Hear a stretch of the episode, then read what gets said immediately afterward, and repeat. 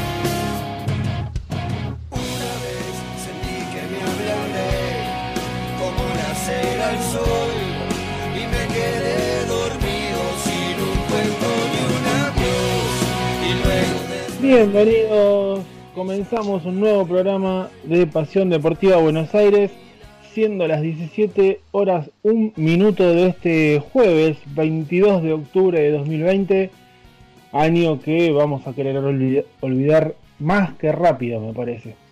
Bien, hoy en Pasión Deportiva vamos a tener como siempre de todo, un polideportivo, eh, no solamente fútbol, si bien tuvimos la definición de la fase de grupos de Copa Libertadores, en la cual eh, ya jugaron cuatro de los equipos argentinos, solamente falta Boca en el día de hoy, y eh, tampoco se juega mucho porque ya sabemos que ya, ya ganó el grupo, por más que pierda, que sería raro, eh, por más que pierda ya ganó el grupo, va a estar en el, en el bombo 1 mañana, en el sorteo de octavos de final, así que tampoco importa tanto el resultado de Boca más allá de, de la parcialidad Ceneice, ¿no? Obviamente. Eh, bien, nosotros vamos a estar con Nacho en cualquier momento, que ya se va a estar eh, conectando, porque eh, hubo tenis, se viene el Gran Premio de Portugal en Sí. este, este fin de semana, así que ahí lo, lo estoy escuchando. Bueno, como ustedes saben, eh, seguimos saliendo vía Skype por el momento. El tema es que como no lo estoy viendo, creí que todavía no estaba conectado. Eh, así que ya aprovecho y le doy, le doy paso a él. ¿Cómo estás, Nacho? Hola Ale, buenas tardes. Hola a toda la gente de, de FM Sónica. Sí, como decías, hay, hay tenis. Eh, ho- hoy ganó el Peque Schwarzman, eh, su primer partido como top 10. Hay novedades del número uno del mundo. Y bueno, tenemos todas, tenemos las novedades de la Fórmula 1. Hubo dos golpes fuertes entre ayer y hoy. Y Sí. este fin de semana que tenemos el Gran Premio de Portugal de, de tres días. eh, prácticas viernes, eh, sábado con la cual y la carrera el domingo. Y la otra semana tenemos eh, el Gran Premio de, de Imola en Italia. Sería la tercera carrera de Italia en esta temporada en el autódromo Enzo Ferrari. Así que nos viene en doble fecha de Fórmula 1. Me parece muy bien. Bueno, yo recién decía que, que no, no importa mucho el tema del partido de Boca. Eh, hay un dato para, para el fútbol en sí, porque no solamente hace, hacia Boca. En el día de hoy, Carlos Tevez va a estar cumpliendo 250 partidos vistiendo la camiseta azul y amarilla. Así que eh, es un, un dato que, que no pasa desapercibido. Seguramente Eh, le, den, le den una placa como acostumbran hacer con los números redondos. Eh, no creo porque está prohibido por, por Conmebol. Sí, por ahí no en el, por ahí no en el partido. Armani. No, no por ahí en el, en el partido en sí, pero después en el, eh, en el vestuario o, en la intimidad saquen alguna foto para, para los medios, eh, para las redes sociales de Boca. No, no, no, pues está prohibido. De hecho, Armani cumplió 100 partidos el otro día y no le dieron nada. No hubo foto, no hubo nada. Está prohibido. Este, bien, ya se va a estar comunicando Agus también con lo que es el polideportivo, las cortitas de Agus. Eh, eso ya se viene en un ratito. Viene Juan David con todos los goles argentinos por América.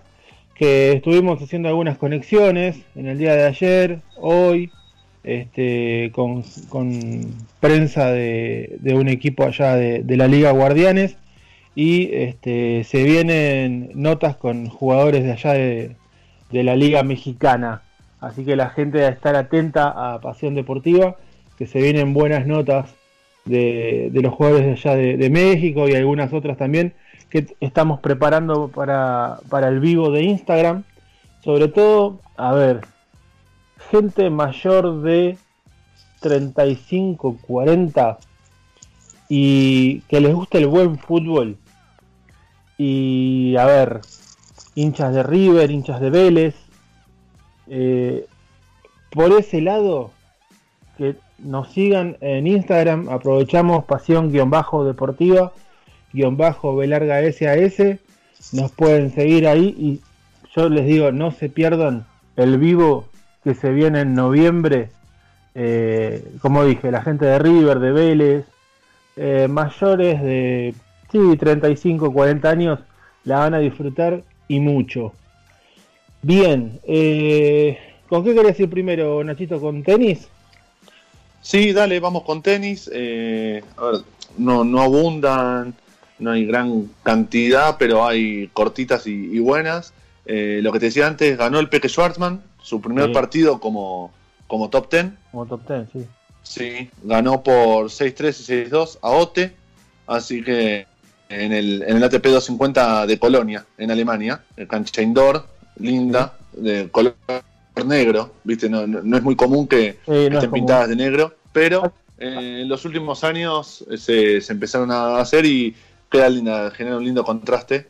Después, por otro lado, tenemos que mm, Djokovic no va a jugar el Master 1000 de París, como sí lo va a hacer Nadal, porque quiere apuntar Novak a defender el número el puesto, el número uno del mundo, y apostar a, superar las semanas eh, en dicha posición a Roger Federer, que es el que tiene el récord de máxima cantidad de semanas como número uno del mundo.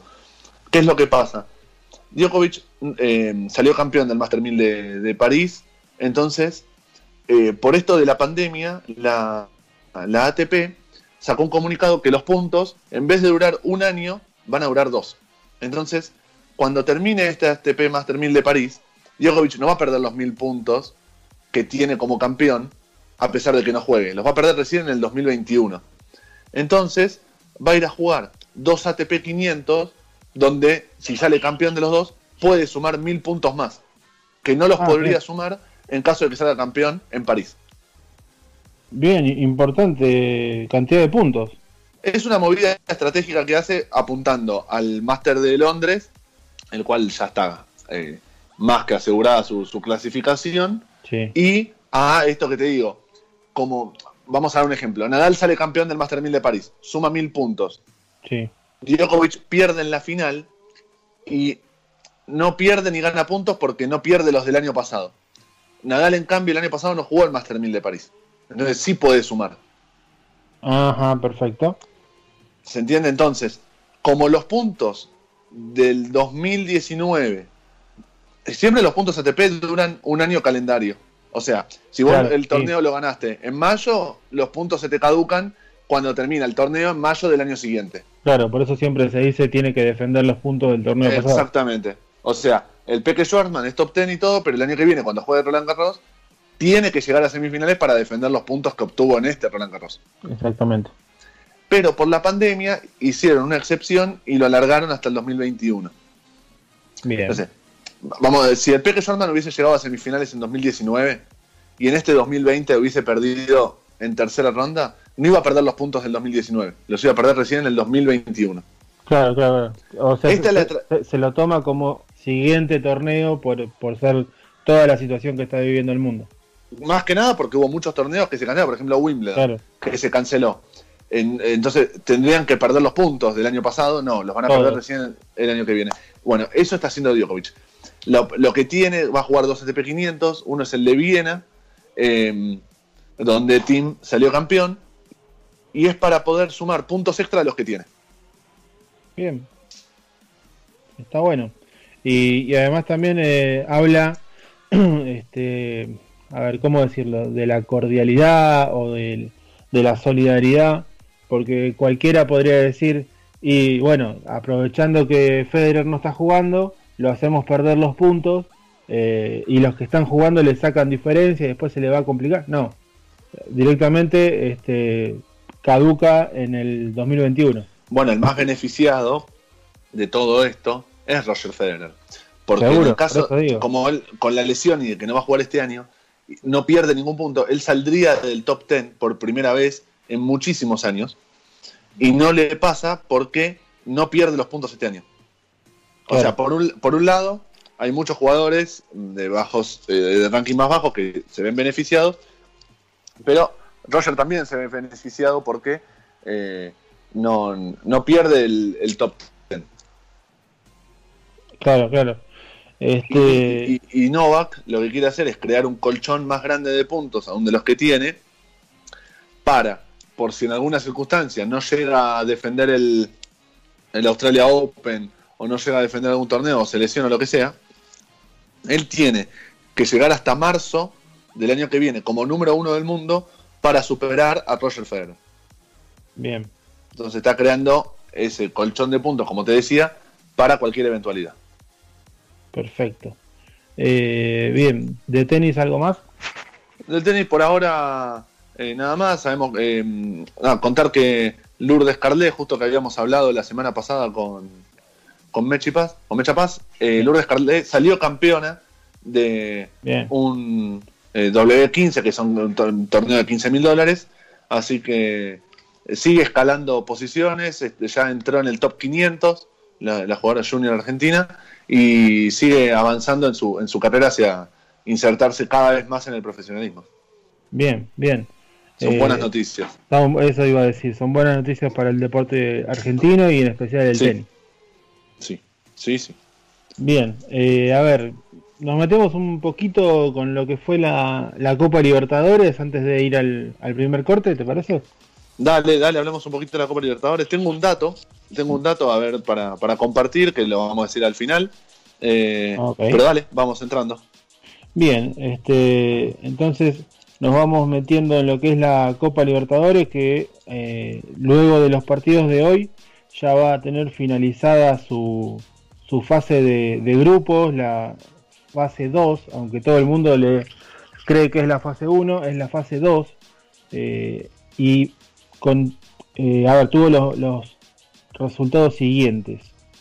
En, un grupo que, parecía, si bien terminaron clasificándose los que, los que uno pensaba, fue muy loco, que es el grupo de Flamengo, que hasta, hasta la última... Con Independiente del Valle.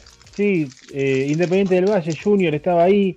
Eh, la fecha anterior había ganado Barcelona de visitante a Junior y uno dijo, eh, Ojo que por ahí Barcelona sobre el final, pero no, finalmente Flamengo 15 puntos, Independiente del Valle 12, así que esos son los clasificados del grupo A. Del grupo B, ¿qué podemos decir de Tigre, no? Perdió 5 a 0 con Palmeiras, con un equipo suplente, un arquero que estaba debutando eh, en el estadio de Palmeiras, la verdad, no se le puede pedir mucho. Clasificó Palmeiras con 16, que eh, va a ser seguramente el mejor clasificado de, la Copa Libertadores, por ende, todas las fases que juegue Palmeiras hasta semifinales las va a definir de local. Para el que no recuerde, ¿por qué digo semifinales? Porque la final es en campo neutral, que por el momento, si no se cambia, si no pasa nada, va a ser en el Maracaná. Eh, y segundo, Guaraní con 13. Eh, grupo C. En el grupo C tenemos un sorpresón. Para mí es la sorpresa de la Copa Libertadores. Jorge Wilstermann, equipo boliviano, Sí, ganó el grupo con los mismos puntos que Atlético Paranaense, que son los dos clasificados, solo que el equipo del Altiplano tuvo un gol más de diferencia de gol.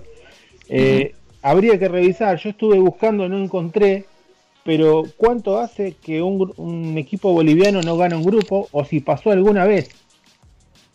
bien, habría que. Y puede ser que haya pasado con, con equipos más grandes, con, con Bolívar o con. eh, con Strongest, pero no recuerdo, la verdad. No, Eh, no, Juan. Juan debe saber. Juan puede saber, yo, eh, bueno, como saben, eh, hace poco cumplí 35 años, no lo vi en mi vida, así que mínimo hace 35 años. Sí, Eh, a ver, puede ser que lo hayamos visto, pero no le hayamos dado importancia años Y- atrás. Sí, pero resaltaría, como está resaltando ahora. O sea, creo que nos acordaríamos. Bueno, pero antes, antes los equipos bolivianos eran un poco más fuertes, porque antes yo recuerdo que a veces había o más equipos bolivianos jugando la Copa o había otros otros equipos. Viste que no son los mismos, Sí. eh, no son los históricos de Bolivia los que están jugando hoy en día. No, no, no, eso sí.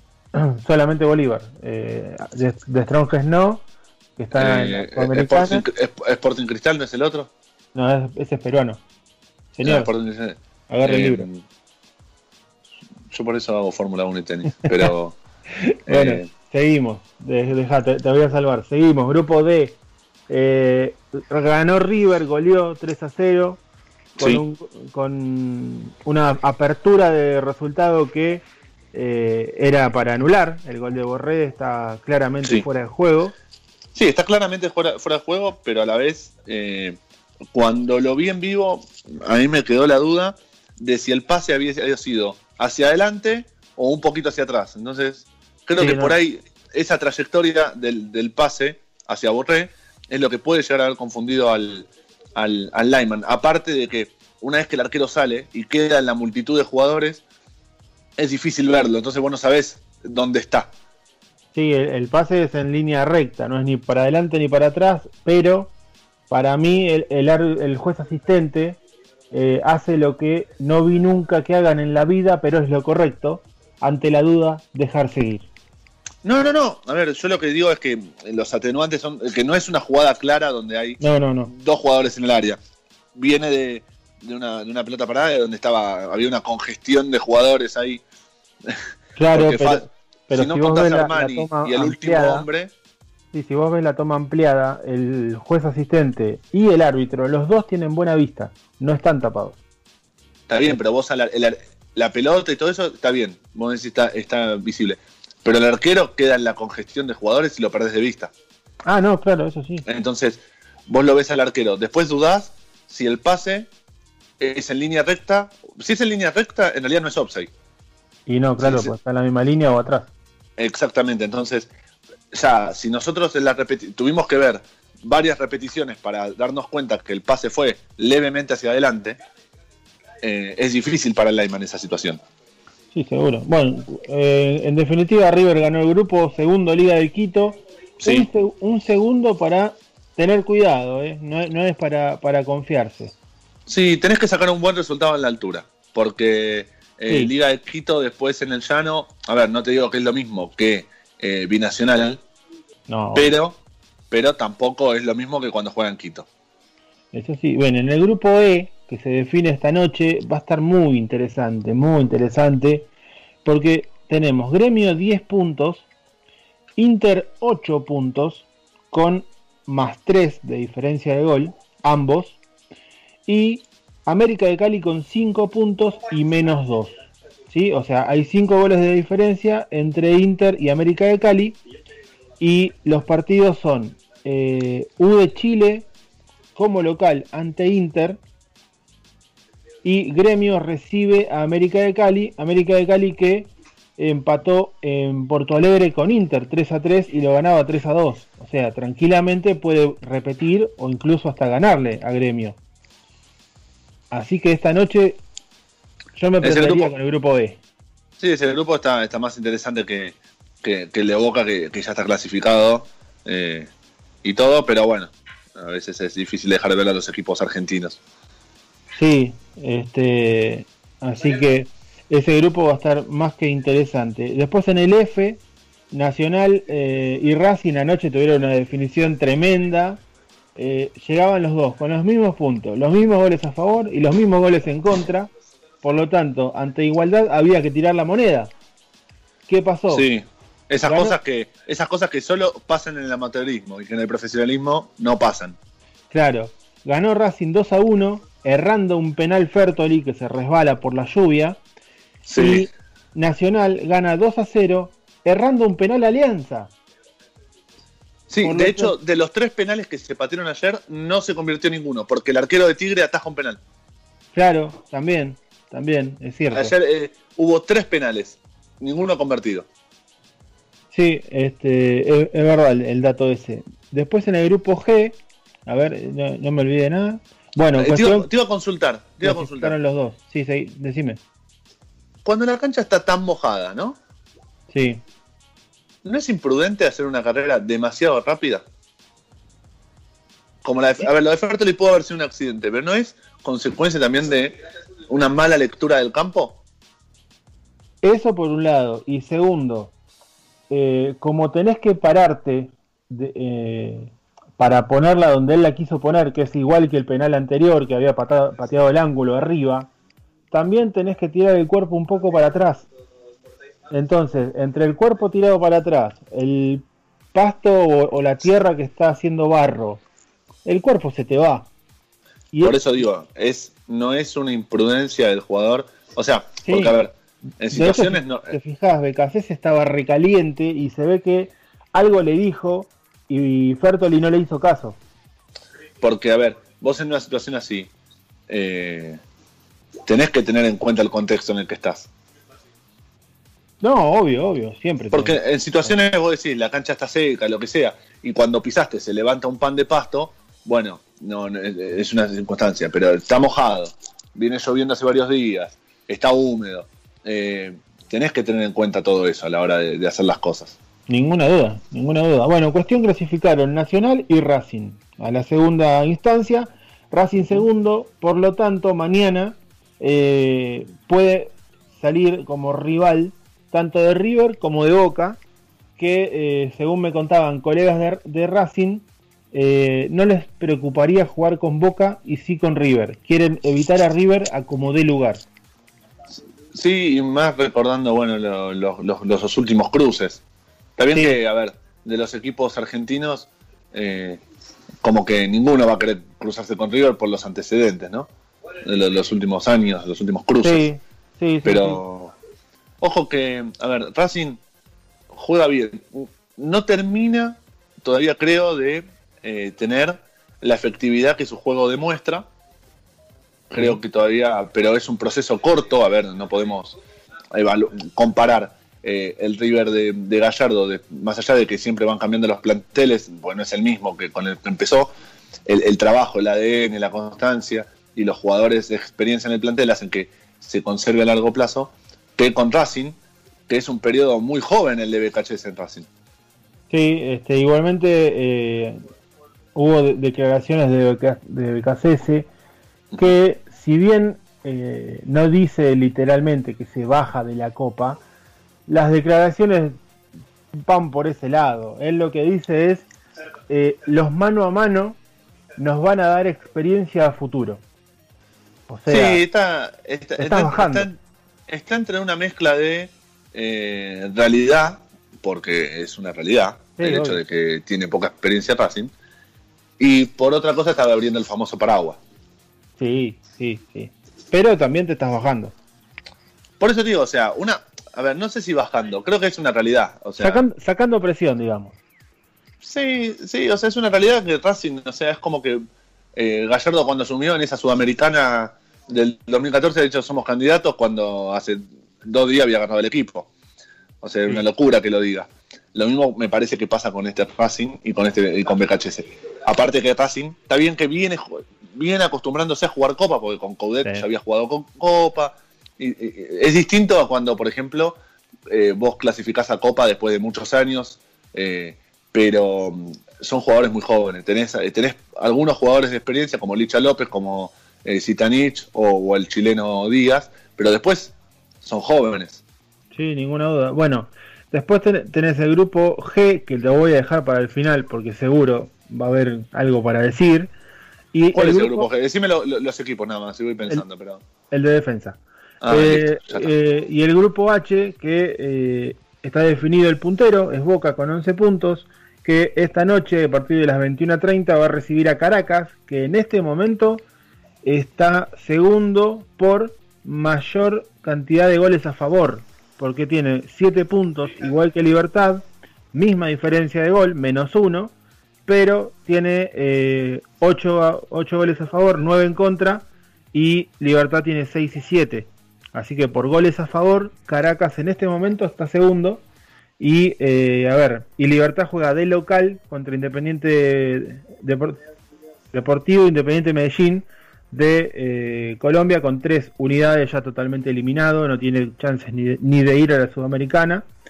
Así que, eh, bien, Libertad, digamos que se empieza a, a sumar un porotito, por lo menos que con el empate poder llegar a, a terminar segundo. Bien. Y, sí, dale. Teniendo en cuenta los equipos que van a jugar eh, Sudamericana, entre ellos está San Pablo, que es un rival fuerte, pero que a la vez es una decepción para San Pablo, porque tenés, a, tenés a Juan Fran, tenés a Dani Alves, que los trajiste, eh, es un equipo brasilero de los pesados, y la Sudamericana es eh, un sabor muy amargo. sí, consuelo. Premio Está bien que era un grupo difícil porque vos tenías tres campeones de Copa Libertadores en un mismo grupo, que no pasa siempre, vos tenías a River, Liga de Quito y San Pablo. Sí. Eh, y el atenuante de que fue el único equipo que le tocó ir a jugar a la altura de, de Juliaca. Sí, eh, eso, eso es verdad. Eh, lo, perjudicó bastante el tema de, Juliaca. de hecho, bueno, ya lo hemos hablado. Para mí, sí. tendrían que haber jugado ese partido de vuelta, pero bueno, no importa, ya está. Eh, pero digo que eso creo que te da más sabor amargo porque es algo que vos no pudiste controlar. Ah, lógico, ni hablar, ni hablar.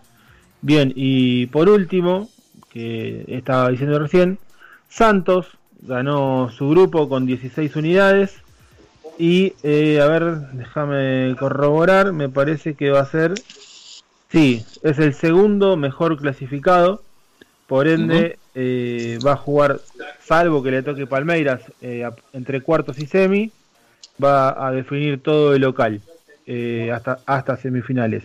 Y segundo, yo, todavía no, lo puedo creer. Para mí es lo mismo que le pasó a River con Flamengo. Segundo, al minuto 90 de partido, estaba Defensa y Justicia. Clasificaba a octavos de final, primera vez en su historia. Eh, valga la redundancia, hacía historia. ¿Qué pasó? Se durmieron en un pelotazo. Centro, gol de Santos, a los 5 minutos gol de Delfín en Paraguay contra Olimpia, otro campeón de, América. Sí. Y clasificó Delfín. El que hizo historia fue Delfín. Sí, no, no, es una cosa loquísima. Primero que haya clasificado Delfín, ¿no? Vamos a partir de ese punto. Sí. Eh, ¿No? Porque, ponle, Delfín para Sudamérica eh, está en las mismas condiciones que Defensa y Justicia. También que nosotros no lo conozcamos, pero en cuanto a nivel sudamericano. O hasta inferiores, te diría. Voy a decir que Delfín inferior a, defensa. Sí, A nivel sudamericano puede ser porque ya defensa había jugado la sudamericana, ¿no? Claro, este, ha, eliminado América de Cali, ha eliminado el propio San Pablo. Delfín no tiene ningún hito así como para ponerlo a la altura de, del halcón. Pero bueno, son esas distracciones que se pagan caro. Igualmente, para un plantel nuevo, renovado y con un técnico nuevo también, porque a ver, eh, Crespo también es nuevo, más allá de que dirigió en Banfield, en defensa es nuevo. Eh, ir a la Sudamericana eh, te da lindas chances. Sí, no, eso sí, además va a ser dinero que le va a ingresar, sobre todo si, si avanza a la próxima ronda. hay que ver, yo quisiera ver, a ver, me voy a fijar cómo quedan los copones para, para, el sorteo de Sudamericana, a ver quién, quién puede llegar a tocar. este Porque había, me parece, unos, unos bombos interesantes. A ver, yo te voy a estar diciendo, a ver si están por acá. Sí, a ver. Bombos primeros. Atlético Tucumán, Defensa y Justicia, Bahía, San Pablo, Huachipato, Tolima, Deportivo Cali, Emelec, Liverpool, River Plate de Uruguay, Peñarol, Estudiante de Mérida, Junior, Bolívar y dos que faltan confirmar que son los que juegan esta noche en los grupos de, Libertadores. Bombo segundos. Lanús, Independiente, Unión de Santa Fe, Vélez, Vasco da Gama, Audax, Coquimbo, La Calera, el famoso Audax. Atlético Nacional, Millonarios, Sol de América, Sportivo Luqueño, Melgar, Sport Huancayo, Fénix y Plaza Colonia. A ver, tenés Independiente por un lado, San Pablo por el otro, eh, Junior, Peñarol. Se pueden armar lindos partidos, te digo. ¿eh? En Sí, la. Sudamericana va a estar linda. A ver, o sea, no es. No es una, es una Sudamericana, siempre va a tener segundos equipos, es como, a ver, Sí, la, la- Europa League. Pero si vos, como la Europa League, tenés una final como Inter Sevilla y una semifinal entre eh, Sevilla y el Manchester United, o sea, eso es interesante. Lo mismo que está pasando con esa Sudamericana. Siempre la- las primeras rondas de- son más como alternativas, si querés verlas así, Sí. pero después eh, se puede llegar a poner muy interesante. Sí, sí, este, bien, nosotros mientras estamos hablando de Libertadores Sudamericana y demás, se está conectando nuestro amigo Agus Vigo, que está muteado, me Está muteado, mientras que, y mientras Ah. que está muteado, si querés, te puedo decir el dato. Ahí está, Eh, ahí, ahí me está de- pidiendo un minuto, está, está pidiendo tiempo afuera, como en el Como- básquet. como Popovich. Sí. Eh, tengo un dato y hay Sí. que ver si llega a pasar, ¿no? A ver, Em, en los últimos ocho años, o sea, desde el 2012, pasa que el, el equipo que sale campeón de la Sudamericana, o sea, el, el país del equipo que sale campeón de la Sudamericana, es el mismo país que gana la Libertadores. es verdad. San Pablo 2012, Atlético Mineiro, Libertadores 2013. Sudamericana Lanús 2013, San Lorenzo, Libertadores. River es uno de los pocos que ganó, o sea, es el mismo país y a la vez ganó las dos competiciones de forma consecutivas. Le pasó a Independiente Santa Fe, que después se gana Atlético Nacional de Armani. Cuando Independiente gana la Sudamericana, River y así. Es la primera vez que tres equipos ecuatorianos pasan a octavos de final de la Copa Libertadores. Sí, y E recordemos que la Independiente ul- del Valle eh, fue el último campeón de la Sudamericana. y está en la Libertadores, por lo cual podría igualar a está bien, o sea, está bien que eh, está Independiente del Valle, pero lo que digo es, no solo que el, el campeón de la Sudamericana es un equipo ecuatoriano, sino que ahora hay tres equipos ecuatorianos por primera vez en la historia de la Libertadores. ¿Se, se podrá cortar esa racha o continuará así? Y yo creo que de los tres, dos, hay que ver cómo sale el, el cuadro, ¿no? Obviamente. Pero, Sí, sí, eh, siempre dependemos de los sorteos ahora, pero pero yo creo que dos a semis pueden llegar y es una lotería. sí, a ver, eh, yo creo que los más fuertes son Liga de Quito y, e Independiente del Valle. Claro. claramente. Igualmente, eh, ya vemos que estamos hablando de todo esto, sorteo, Independiente del Valle, Liga de Quito, octavo de Claro, seguro. Que, ¿Viste? ¿Te acordás cuando estuvimos hablando de- del US Open y eh, primer Grand Slam de Fede Coria, sorteo con Fede del Boni? Pero pará, ¿por qué me enfrentás dos argentinos Y en eh, cuartos, en la el- primera ronda? y en cuartos el que gana juega con Delfín. ¿Viste? O sea, ¿por qué me enfrentás a dos argentinos? Bueno, acá yo creo que los ecuatorianos, más allá de que sea hincha cada uno, están deseando no cruzarse con otro ecuatoriano. seguramente, seguramente. Escúchame, ahora dijiste equipo, eh, esta- este dato que yo me acordé porque lo estábamos pasando por alto. Sí. Eh, voy a ir primero con el dato y a partir de ahí te voy a dejar el pie para que hables. Nunca un equipo que debutó como local perdiendo en la Champions League terminó ganando el título. Bien, Real- eso Real es un buen dato para. Está bien.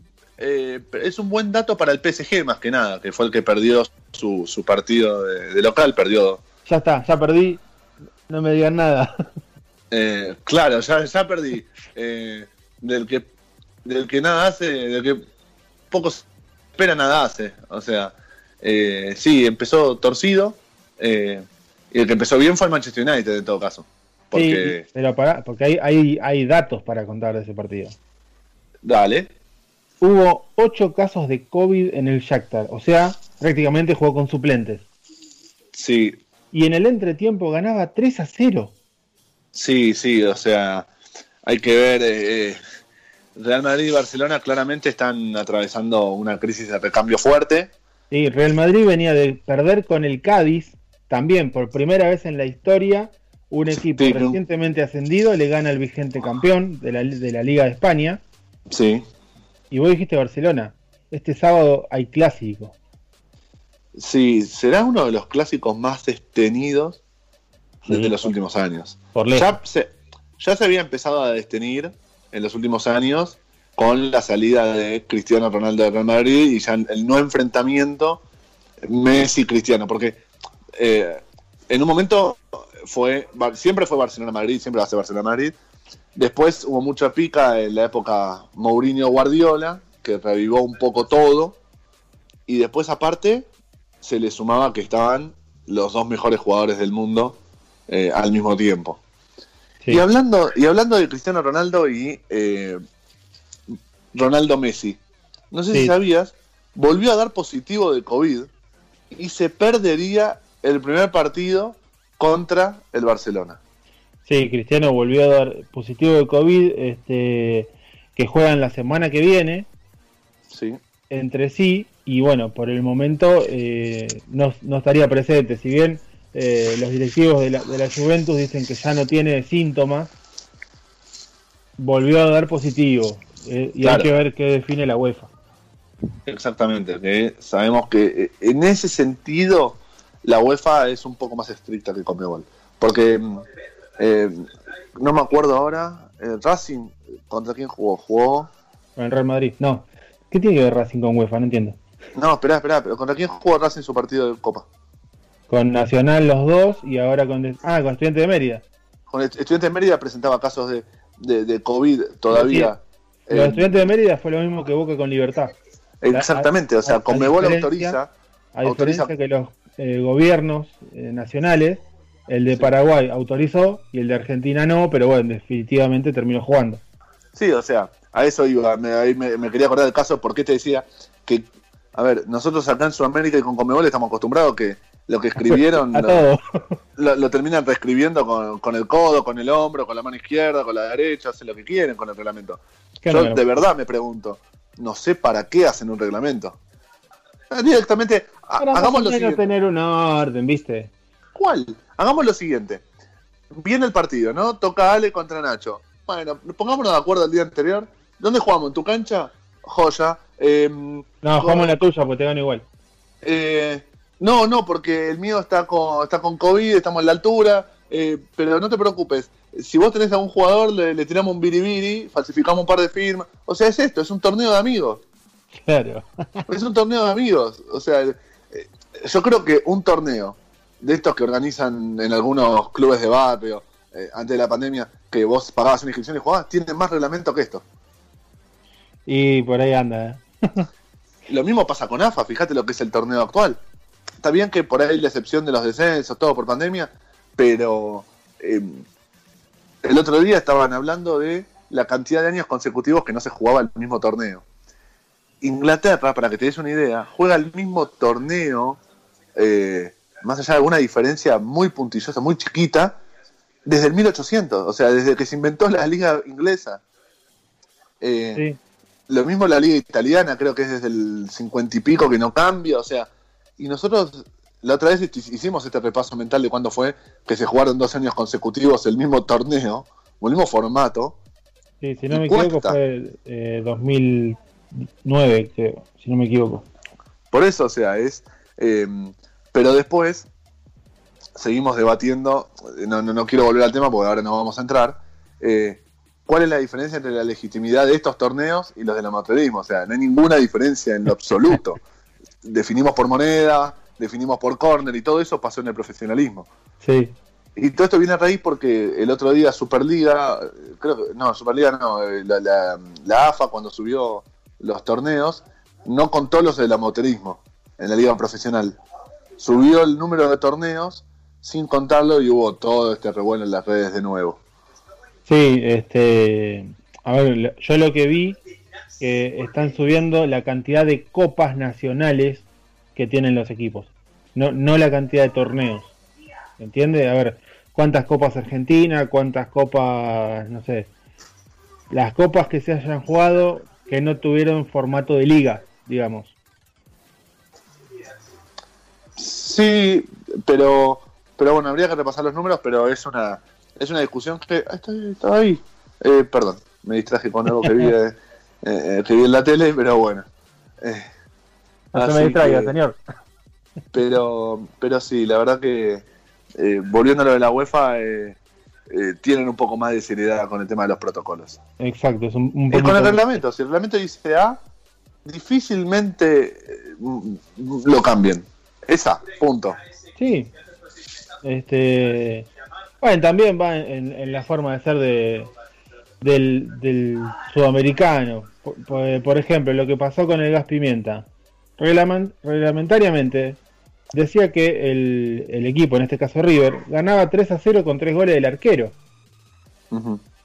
Que fue lo que pasó. Eh, reglamentariamente River le ganó con 3 goles de Barovero a Boca esa noche. Sí. Y, Boca, y Boca dice, eh, fuiste al escritorio. Es lo que corresponde. En casos así, es lo que corresponde. Claro, bueno, pero esa es la, si no la- te gusta, es otra historia. esa es la, la mala costumbre. eh, eh, sí, es sudamericana un poco, o sea, es sudamericana, no hay duda, pero a la vez es muy argenta. Porque mm, si vos te fijás, ¿cuántos cambios de torneos hay en, en Brasil No, no, en Brasil no hay. o en Chile? O sea, ¿en, No. qué otra ¿en qué otra liga sudamericana hay esta mutación de torneo a torneo todos los años? Que se sepa ninguna. Por eso, entonces hay que ver hasta qué punto está bien. Vos me vas a decir, por ejemplo, y pero eh, cuando Tigre jugó la final de la Sudamericana se le metieron eh, la torcida brasilera se le metió en el vestuario y después lo de Conmebol no tuvieron lo necesario para darle el partido ganado a, a Tigre. Eso no, no lo vamos a discutir y sabemos todo lo que es jugar, jugar Copa Libertadores a Brasil y, y, lo- y las bombas de estruendo y los fuegos artificiales. Sí. Pero en cuanto a la seriedad y el cumplimiento de reglamentos, es totalmente distinta. Bueno, ahí, ahí también tenés un poquito de negocio, porque no, no es negocio para Conmebol que la Recopa la juegue Tigre a que la juegue San Pablo. Está bien, igual era otra Conmebol, no es la Conmebol de ahora. Eh, no sé si cambió mucho. Yo lo, lo único que le puedo dar como puntos a favor a esta eh, Conmebol, a diferencia de anteriores, es la prolijidad económica. Sí, eso sí. Los premios aumentaron, eh, la, la recaudación aumentó, eh, la distribución del dinero es mucho más organizada y prolija. eh, aparte de este dinero recuperado de corrupción que, que se anunció esta semana o la semana pasada. Sí, no, eso sí, a ver, tiene cosas mejoradas y, y bastantes, pero en cuanto a lo reglamentario y acomodar las cosas y a que siempre salga beneficiado el que más espalda tiene, ahí no cambió mucho, sigue siendo lo mismo. No, en ese sentido no. Creo que lo institucional sí. Sí, eso sí. Eh, no sé qué opina nuestro amigo Agustín Vigo, que ya está ahí listo, presto para dar su opinión del tema. O por ahí pide otro tiempo fuera, por ahí eh, gasta los dos tiempos fuera ahí en un segundo. No, no, buenas tardes muchachos, ¿cómo están? Todo bien, acá Hola, andamos hablando un poquito de, de- de todo esto de- del fútbol con Mebol, las reglas, la Libertadores, la Sudamericana, los duelos, los cruces, los sorteos y Agus Vigo. Qué, qué lindo tema, ¿no? Y qué lindo el sorteo de mañana, porque hay equipos que son fuertísimos, la verdad. Y justamente ayer estaba viendo el partido con un amigo hincha de Racing y, bueno, estaba sufriendo por salir primero, porque la verdad que los que han quedado primero, salvo, salvo Wilsterman, son equipos tremendos. Sí, sí, este, yo creo que ahí, eh, pensando que Liga de Quito pudo haber terminado puntero y tiene equipo como para terminar puntero, un Wisterman Liga de Quito sería un buen duelo que termina con localías inversas, pero un buen duelo al fin. Sí, sí, sí, totalmente. Y, y bueno, veremos cómo, cómo le va a Boca. No sé ustedes qué opinan, pero también hay un tema con, con Tigre, que ayer terminó su participación. Eh, y tanto se habló de Tigre y de que la injusticia de ganar una, una copa y que no lo dejaban participar en la Libertadores. Creo que es un tema también para rever en el reglamento de, de la Copa Argentina, y es que se va a seguir disputando, eh, porque no sé si, si el campeón, siendo de una categoría inferior, está capacitado para representar a, a Argentina y a ellos mismos. Sí, al país que toque. importante. Sí, sí, Sí. sí, sea cual sea el país. Pasa que, a ver, por ejemplo, eh, el- Tigres clasificó no por ganar la Copa Argentina, sino por ganar esa Copa de la Superliga, ¿no? Que se hizo, que le gana la final a Boca. Claro. Fue una de las pocas veces ta- eh, que se, cumplió el reglamento que estaba escrito de antemano. Eh, creo que se hizo porque mediáticamente hubo mucha presión también, por la simpatía que había generado Tigre. Pasa que me parecería difícil y hasta injusto, ¿no? Eh, escribir reglamentos con asterisco. Por ejemplo, el campeón de la Copa Argentina clasifica a Libertadores, asterisco, siempre y cuando sea de primera división. Entonces es como que eh, quitas un, objetivo a, a equipos que van avanzando en la fase, más allá de lo económico. Porque el principio, a ver, cuando, no sé, Atlanta juega la Copa Argentina, lo hace más que nada por lo económico y por enfrentarse contra equipos de mayor categoría y a ver si puede hacer un partido épico. Después, no sé si aspira realmente a clasificar la Copa Libertadores. Sí, no, a ver, eh, en cuanto a, a lo que preguntaba Agus, eh, primero y principal, desprestigia la Copa. Porque que juegue el, certamen más importante de un equipo de segunda categoría, por más que juegue como el Liverpool de Klopp, es de segunda categoría. Y encima, eh, juega, pierde 5 a 0, sumó un punto de 18. La verdad que no- podría haber estado otro equipo ahí, que haga un papel más digno. Sí, está bien, pero vos pones, la- eh, vos cuando otorgás los cupos, los otorgás de antemano eh, y pones un cupo para Copa Argentina, un cu- eh, dos cupos para el torneo local, no sé, un Claro, pero tenés que ver quiénes son esos cupos. Está bien, pero por eso te digo, me parecería totalmente injusto que cuando hagas un reglamento lo hagas con asterisco. Clasifica siempre No, no. y cuando.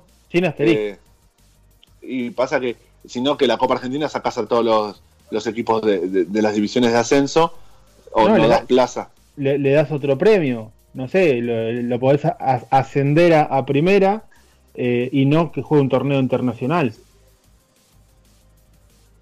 Mirá, Sí, en yo- realidad también lo que lo que se podría rever es el tema de los promedios, porque en realidad Tigre tenía un buen equipo, pero Claro. termina descendiendo por el tema de los promedios y, y quizás si hubiese mantenido el equipo que tenía cuando ganó la Copa de la Superliga, hubiera sido Claro. distinta la situación, pero Yo- al tener que bajar de categoría, sabemos que tiene que, que achicar muchísimo su presupuesto y bueno, una cantidad de jugadores se le van a ir sin duda.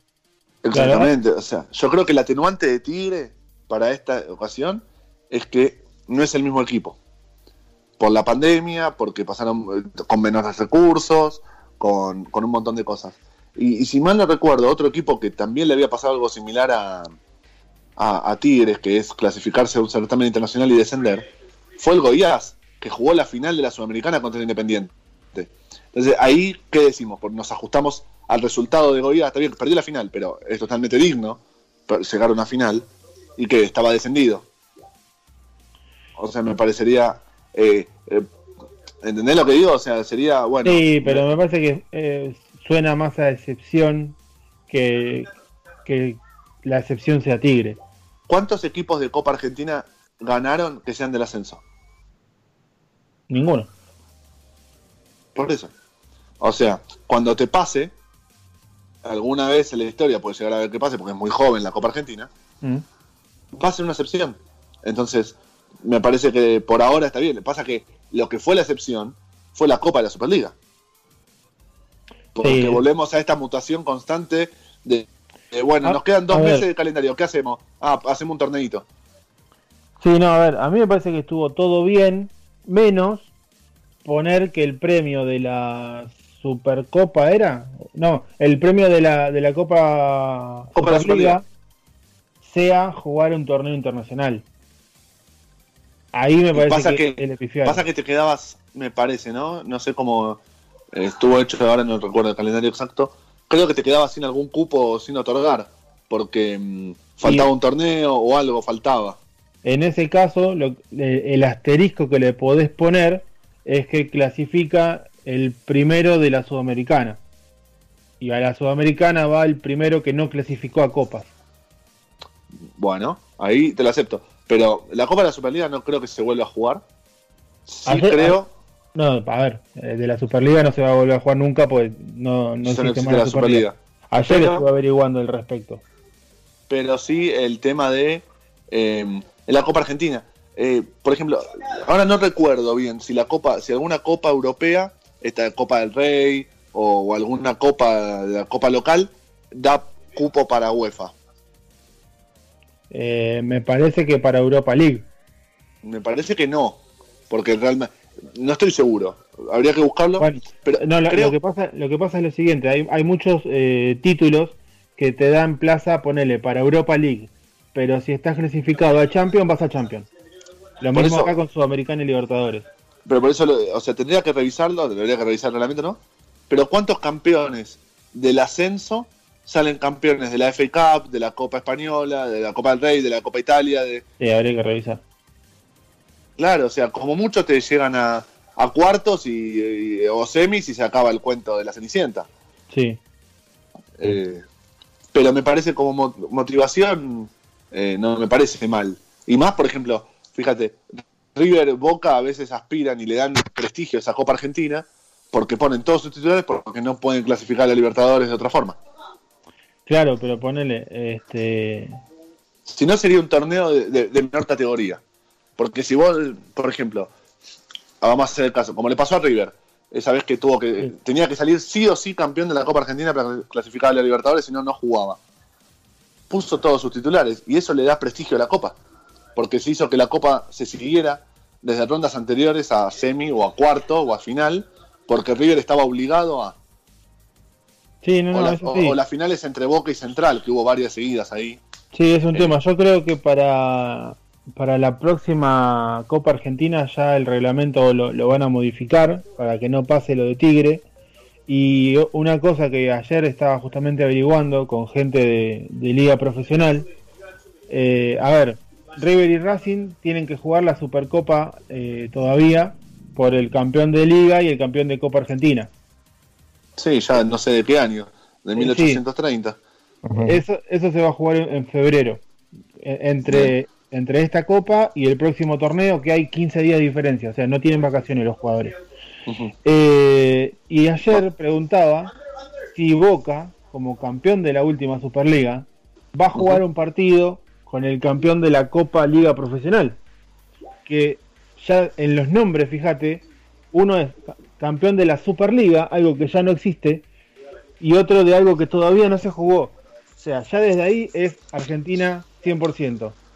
Claro. Me dicen, me dicen, mira, no está en el reglamento, pero se puede armar. Obvio. A ver, es como, te- es como yo te digo. Ahora toca, jugamos un triangular, jugamos Agus y yo. El que pierde juega contra Ale y después el ganador de Ale y el peor de nosotros dos pasa a la final contra el ganador anterior. O sea, es. es hagamos esto, No, a ver no, qué no. sale. Me lo estás dejando afuera, Juan. No, está mal. Y no está, clasifi- no está clasificado porque no está en el programa hasta ahora. Entonces, eh, Por, es- cupo, por cupo pero por ahí llega, por ahí llega el Baltaz y de repente tenemos que Juan está clasificado en la final directo, sin jugar. Claro, también. Puede pasar cualquier cosa. Eh, en Sudamérica, en Conmebol o en, o en AFA, pasa esto. Se juntan tres que tienen un poco, cuatro que tienen un poco de poder, y dicen, che, vos, y a mí me conviene esto porque después puedo sacar de, de los panchos que venden en el estadio esto, vos, eh, viste, es una locura. Sí, sí, es así. Este, pero bueno. Bueno, gente, estamos cerca del corte. Eh, vos, Nacho, tenés Fórmula 1. Agus, ¿qué tenés? Eh, yo como siempre tengo las cortitas. Tenemos un parate en el tema NBA, así que podemos aprovechar para hacer un polideportivo bastante variado. Sí. O sea, no, no básquet al aire. Eh, claro, no vas que te, te puedo pasar de la NBA si querés un dato muy breve que es que el 18 de noviembre se va a estar realizando el draft, que va a ser por videoconferencia. Y te digo, si querés, los cinco primeros equipos que van a elegir. Dale, tenés cinco minutitos.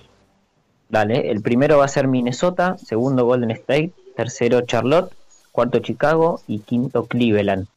Quiero saber qué opinan ustedes, hablando un poco de, de, todo, este segundo puesto en la elección para Golden State, que viene de ser campeón, que tiene unos jugadores espectaculares.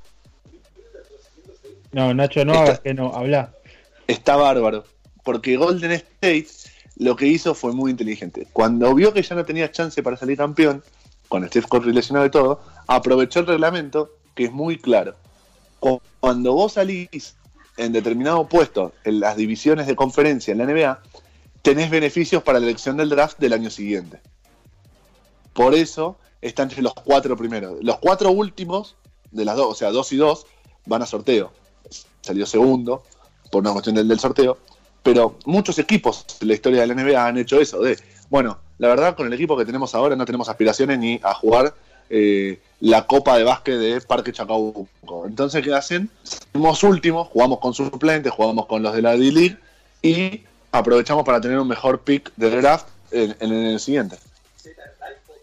Totalmente, sí, y, se va a terminar conformando un equipo, la verdad que tremendo Golden State el año que viene, que bueno, estuvieron hablando estos días, a ver cuándo empieza la temporada, se dice que va a ser en los primeros días de enero, eh, hay un rumor que puede ser antes de, Año Nuevo, antes de Navidad, pero todavía no hay certezas.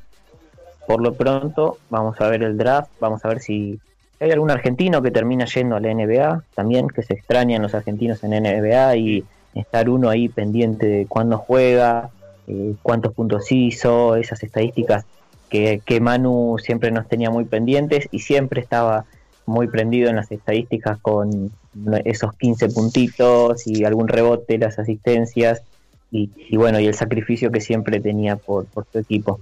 Sí, Campazo estaba cerca y, creo que la Provítola también. Sí, se estaba hablando de, de Campazo, es un jugador que, que le sobra creo para, para, estar en la NBA, pero bueno, hay que ver cómo, cómo va avanzando hasta que comience la temporada. Sí, más que nada con el Real Madrid, que hay que ver si lo quiere dejar ir tan fácilmente, más que nada que es la figura del equipo. Claro, totalmente. Es como que, a ver, para ponerlo en contexto, eh, para que Nacho Fernández, por ejemplo, se vaya de River. Eh, no, no va a ser fácil que, lo dejen ir. Claro. así que bueno, eso es lo, lo que hay de NBA. Eh, y te, bueno, ya que tenemos tres minutitos, te doy otra cortita. Aprovecho mi momento. Dale. Bueno, vuelve, vuelve la Peque Pareto a competir después de 14 meses. La Peque, eh, campeona olímpica en, en, Río, va a participar en el Gran Slam de Budapest, un evento que se iba a hacer en marzo y que se postergó. Finalmente va a comenzar este fin de semana, va a ser transmitido por Space Sport Después vamos a estar poniendo los horarios exactos para, los que la quieran ver. Va a estar en la categoría hasta 48 kilos. Y no va a ser la única que está en Budapest, sino que va a estar también su compañera Lucía Cantero, que va a participar en la categoría hasta 78 kilos. Les recordamos a, para los que ya se perdieron con esto de la cuarentena y las burbujas, que ellas estuvieron entrenando en la costa, muy temprano, muy temprano se fueron a la costa. Eh, la selección argentina de judo femenina estuvo en abril, marzo ya, ya lograron una autorización para irse a, una ciudad costera y poder empezar a entrenar con, vistas a los Juegos Olímpicos, eh, una competencia a la que ya está clasificada la PEC y Lucía Canteo también en su categoría ya está clasificada. Y bueno, a sumar puntos en este gran slam para subir en el ranking. Bien, bien ahí. Bueno, no, sé en la casa de quién de los dos hay alguien gritando, o si es la televisión fuerte o qué. Em,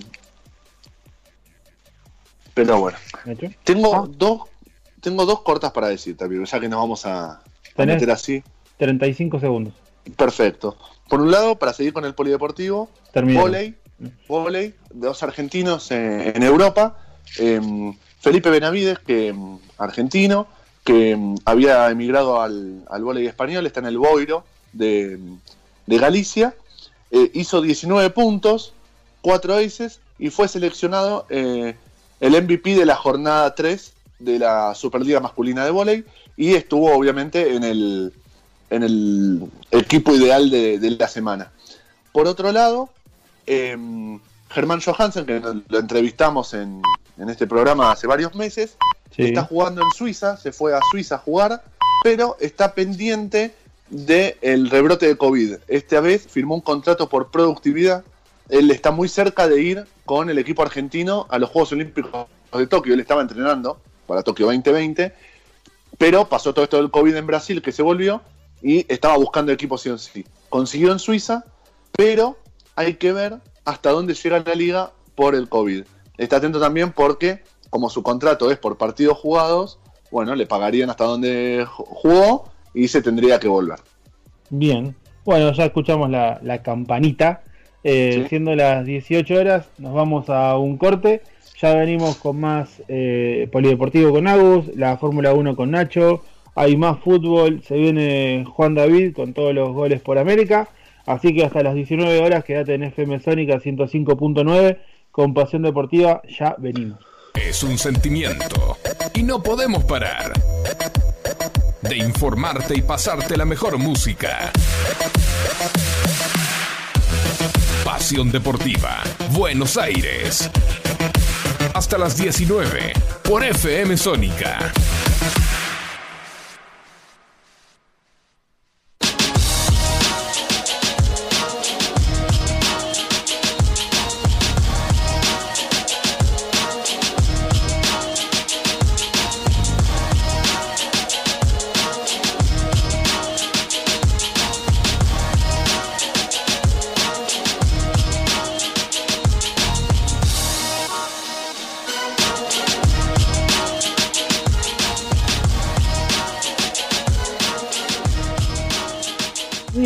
Volvemos. Para la segunda hora de Pasión Deportiva, eh, yo le voy a pedir al operador que un minutito me saque la música. Eh, simplemente, a ver, la verdad es, muy duro hablar de esto. Durante la primera hora me llegó un mensaje de, una amiga que eh, en la, septiembre pasado sufrió el fallecimiento de un sobrinito de 13 años, eh, que fue asesinado por un fusil. Eh, nada, están pidiendo justicia. Eh, nosotros vamos a estar publicando el video que, que, habla del tema. La verdad que es muy sensible hablar al aire, contar detalles. Lo pude escuchar ahora durante el corte y la verdad me, me impactó, me quedé, me quedé sin palabra. nada, eso. justicia por Cipriano Andrés Falkenstein, que fue asesinado el 16 de septiembre pasado, de 2020, en la localidad de Deró. Así que, eh, repito, lo vamos a estar eh, publicando en las redes eh, para que se haga viral, si nos pueden ayudar a hacerlo viral, a compartirlo, se lo vamos a estar agradeciendo. bien, volvemos a la, al ambiente deportivo, eh, que ya lo tenemos ahí a, a Juan David. Eh, a ver, justo me está escribiendo mi amiga, quiero ver si me, si me aporta algo más. Eh, pero bueno, ahí estuvimos, mientras tanto yo sigo viendo que, que, me está escribiendo, cualquier cosa les comento. No, a ver, me dice, hay un hashtag que es justicia por Cipri, el por es una X, no, no, no la palabra por, Cipri es con C. Así que justicia por Cipri, si lo pueden hacer eh, trending topic en Twitter o en las redes sociales que quieran, se lo vamos a estar agradeciendo. Eh, bien, ahora sí, volvemos a, a, la parte deportiva. Ya lo tenemos conectado a Juan David Papón Porras, colombiano él, hincha de Cúcuta, deportivo, y que nos va a traer los goles de los argentinos por América, como hace siempre y de muy buena manera. ¿Cómo estás, Juan? Hola, Aldo, ¿cómo estás? Todo bien, ahí acá andamos, este, bueno, con estas noticias, ¿no? Pero vamos a, seguir eh, arriba. Como horas, pero bueno, vamos a alegrar a nuestros oyentes con la cantidad de goles argentinos que hubo tanto en México como en Colombia y mucha información que hay relacionada con los argentinos presentes en todo el continente. Bien, comenzamos entonces. Bueno, en, en México el fin de semana pasado, en la fecha 14, los goles argentinos fueron los siguientes. Germán Berterame para Atlético San Luis, en la victoria Atlético San Luis 2 por 1 ante el Querétaro. Atlético San Luis justo ganó después de cuatro derrotas consecutivas, así que le vino bien este triunfo. El, el sábado, esto fue el sábado en el estadio de Rayados, Nicolás Sánchez y Rogelio Funes Mori marcaron dos de los tres goles en los que Rayados le ganó 3 a 1 a Puebla. Un Rayados que viene mejorando mucho, lleva tres victorias consecutivas, eh, viene sumando, viene mejorando también en el juego y va a ser uno de los candidatos en la liguilla de llegar a, clasificar a, la liguilla final, porque es que en México los primeros cuatro clasifican directo y del quinto lugar al lugar número 12 van a jugar un repechaje y ahí se salen los otros cuatro lugares para completar los ocho. Entonces calculamos que Rayados está para superar el repechaje y para estar en, la liguilla de los ocho finalistas a ver si puede soñar con el título. Sí, este, me, me parece que Monterrey arrancó de menor a mayor, ¿no? Sí, de menor a mayor en este programa hablamos que Mohamed podría tener las horas contadas. Llegamos a especular, ¿no? Nunca en México se habló de eso. Llegamos a especular por el tema de los resultados, de que cuánto le quedaría el turco en el club regiomontano, pero mejoró, mejoró, empezó a ganar, y a poquito viene jugando mejor y yo creo que es de los favoritos para la liguilla. Otro gol argentino en la además, permíteme, eh, el otro día, si bien no es la última fecha, el otro día eh, Rogelio Funes Mori hizo un gol para Rayados, quedó a 10 goles de eh, Chupete Suazo, el chileno, y si lo alcanza, se coronará como el máximo goleador histórico de Rayados. Y a, amén de esto de, Funes Mori, estuve averiguando con una, una colega, la verdad, este, muy, buena onda, ya este, nos pasamos las redes, la verdad, una genia. Me dijo que va muy bien el trámite de nacionalización de Rogelio Funes Mori, que Martino lo quiere citar, pero eh, ¿qué pasa? Faltan varias etapas, entre ellas eh, pasar el examen de historia mexicana, que todos estos exámenes van a estar, si lo supera todo, para finales, o sea, digamos, para esta época, pero del año que viene. Así que todavía falta un año para saber si Rogelio Funes Mori va a jugar para México o si Scaloni, avivate papi, y lo cita. O, llegará el equipo de Scaloni. Está difícil que llegue el equipo de Scaloni. Sí, a, a, ver, si Scaloni no lo tiene en cuenta, sabe que es un gran delantero, cítalo para que le quede al próximo a ver, eh, Peckerman no lo iba a tener en cuenta a Messi porque era chiquitito y armó un amistoso, armó un amistoso, no es que Argentina iba a jugar y lo citó, no, armó un amistoso para que Messi juegue con Argentina y ya no pueda jugar para España. En el momento justo, y lo mismo debería pasar con Funes Mori, estoy de acuerdo. Claro, eh, si no lo tenés en cuenta, no lo tengas en cuenta. Citalo para un partido y que ya está, lo, lo trabas ahí que es argentino. Pero bueno, sí, parece que no, no, se avivan todos. Lamentablemente no. Bueno, continúo con los goles argentinos. Eh, Ignacio Malcorra. ¿Puedo agregar una pequeña cosita? Hola Juan, ¿cómo estás? No, está Hola Nacho. sí, dale. Nacho. Nacho. ¿Perdimos a Nacho? ¿Nos escuchaba Nacho? Bueno, seguí. Bueno, eh, Ignacio Malcorra, otro gol argentino en México en la fecha del fin de semana. Esto fue para el Atlas en la derrota tres goles por dos en el clásico ante Chivas, el clásico de la ciudad de Guadalajara que se jugó en el estadio de los Chivas, de las Chivas, Las Chivas eh, ratificaron su paternidad sobre el Atlas, tiene 104 triunfos en la historia sobre los zorros y bueno, continuaron ganándole.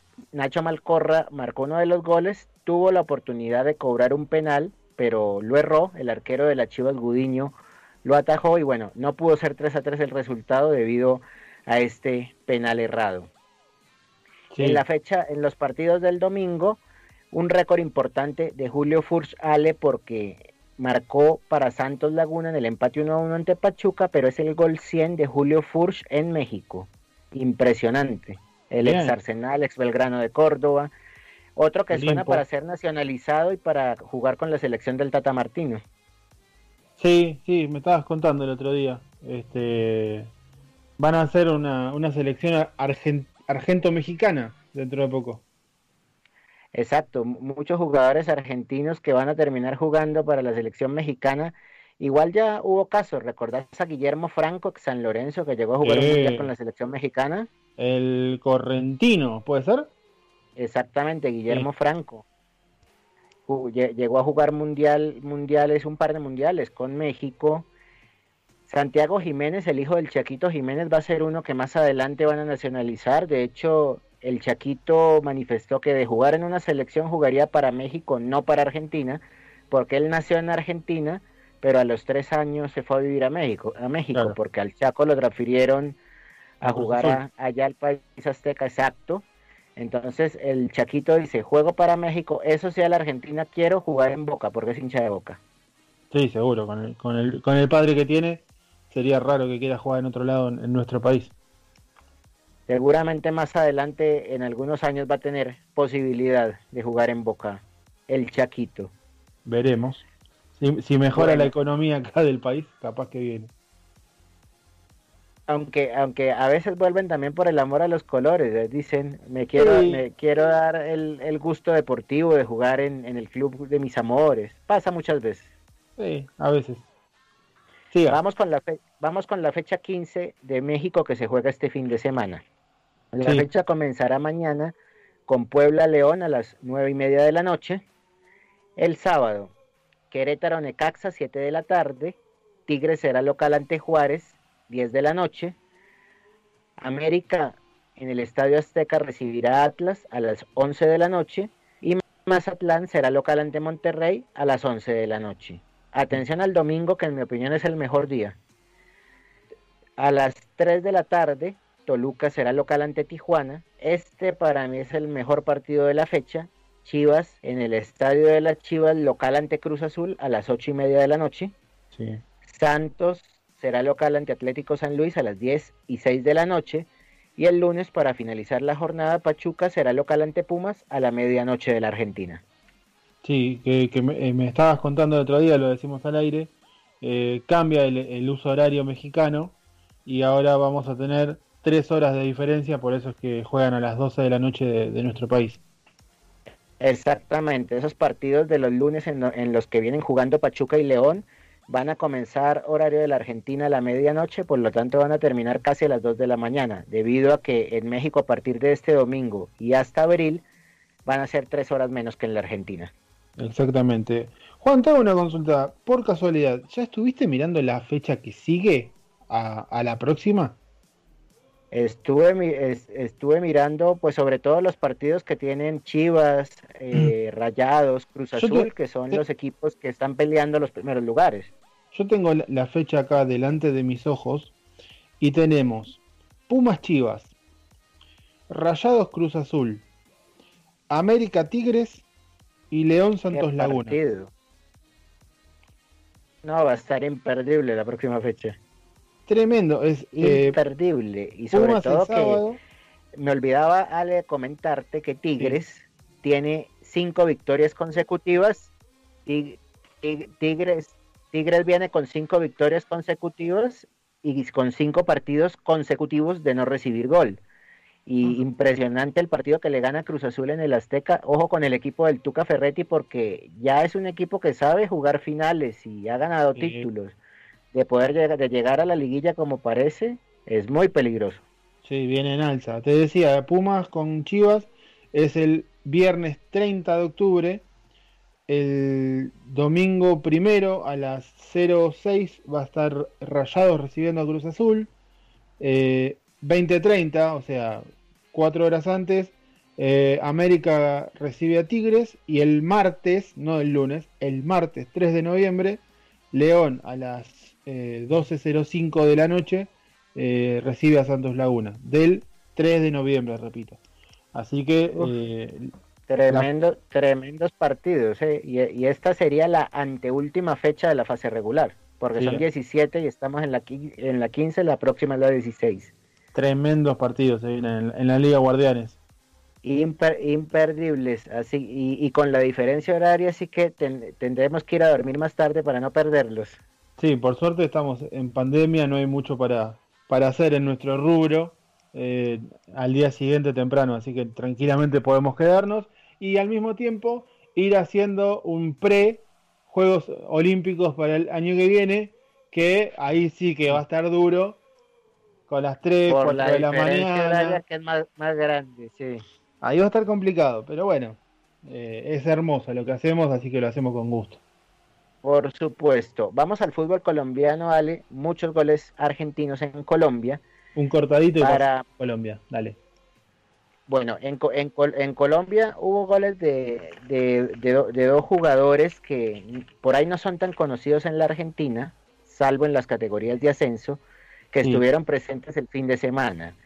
Uno de ellos es Pablo Bueno, que es un delantero de 30 años, nacido en General Roca en la provincia de Río Negro y marcó para Jaguares de Montería en el empate 1 a 1 ante el Deportes Tolima. Pablo Bueno en la Argentina estuve viendo, jugó en la CAI, en Defensa y Justicia, en Platense, en Defensores de Belgrano y en Flandria. Estuvo más por el ascenso que en otras categorías.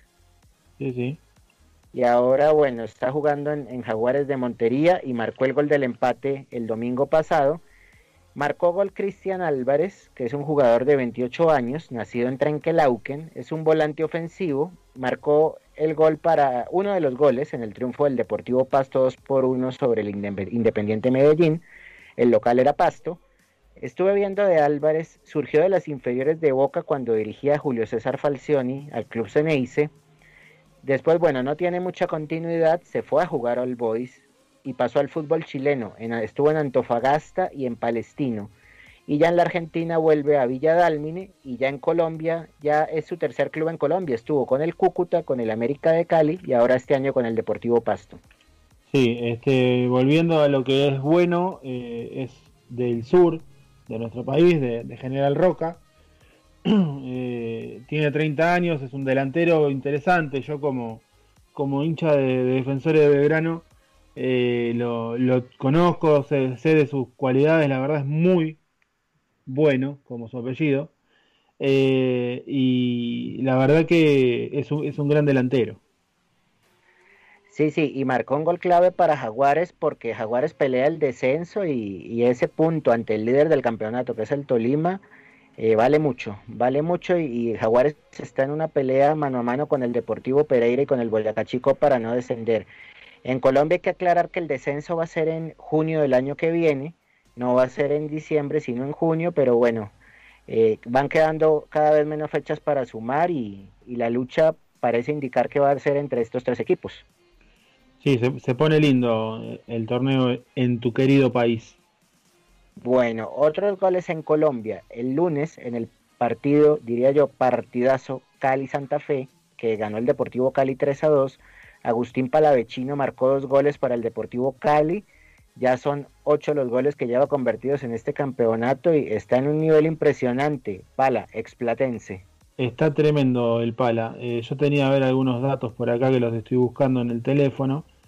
A ver, ya te digo. Eh, tiene 101 minutos jugados, 50 eh, tocó 55 pelotas el otro día, el 73% de precisión en los pases, 73% de precisión en los pases, tuvo dos entradas, dos infracciones recibidas, dos remates y bueno, como decías vos, anotó los dos goles.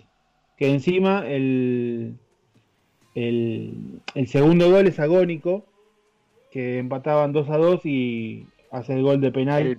El, el VAR fue el encargado de decretar ese penal que cobra Palavecino y marca el gol de la victoria en un partido que merecía ser empate.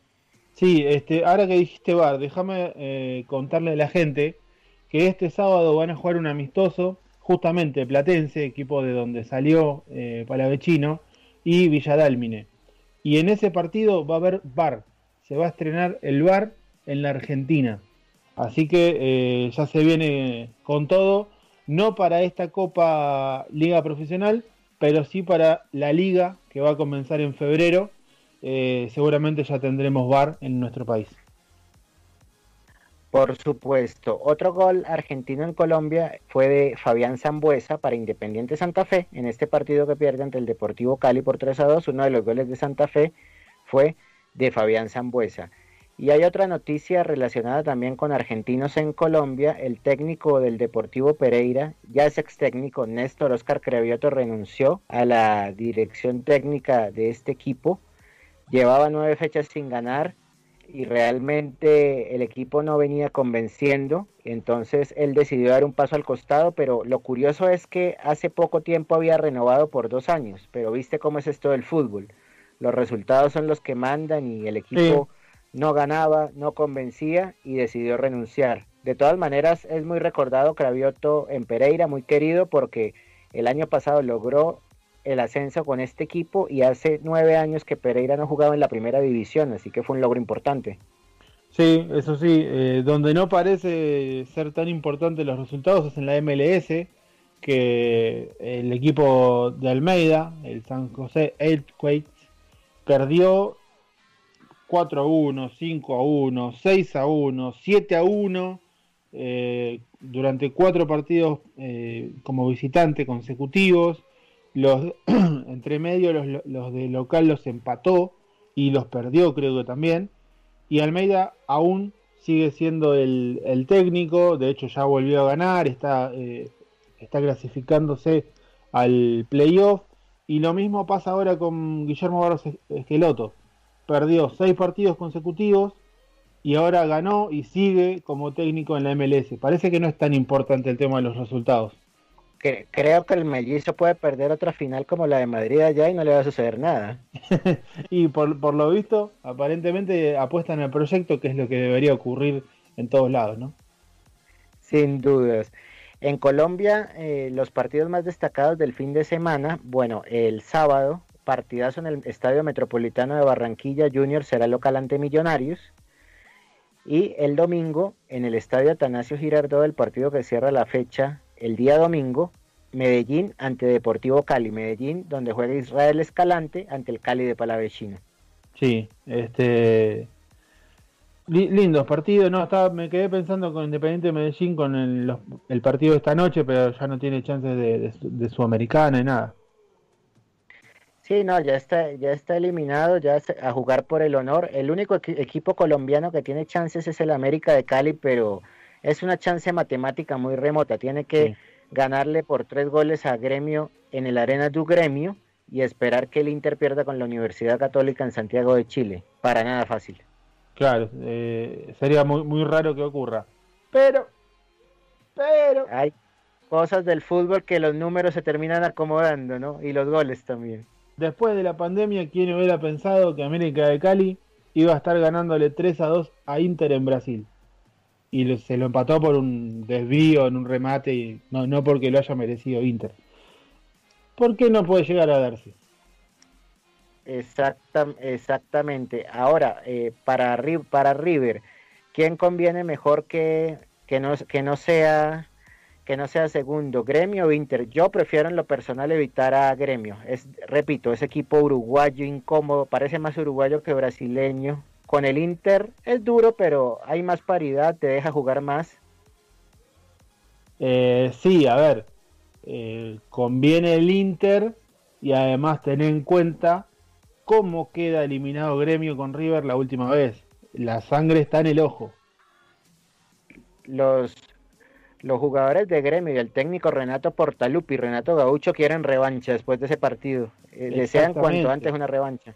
Por eso te digo, está si bien pasaron dos años, no deja de estar fresco y además eh, mañana es el sorteo. hasta el primer partido, si no me equivoco, hay algo así como 20 días. O sea, todo el tiempo la prensa reviviéndote eso, eh, te pone más la sangre en el ojo. Así que, sí, lógicamente convendría el Inter y encima sabiendo el duelo Coudet-Armani, ¿no? Exacto, porque Coudet sigue y va a seguir teniendo pesadillas con Armani. Eso, eso, eso se espera en River en caso de que se dé este partido. Sí, yo, yo no hablaría a futuro porque las rachas están hechas para cortarse, pero eh, no, no creo que, que festeje si le toca Armani. Exactamente. Para terminar, Ale, en el Brasileirado este domingo, en la fecha 18, un partido que hay que buscar la forma de verse con, porque es Inter de Porto Alegre ante Flamengo, duelo de líderes. Los dos están de líderes con 34 puntos y candidatazos para ganar el título. Hermoso partido. Candidatazos junto con el Atlético Mineiro de San Paoli.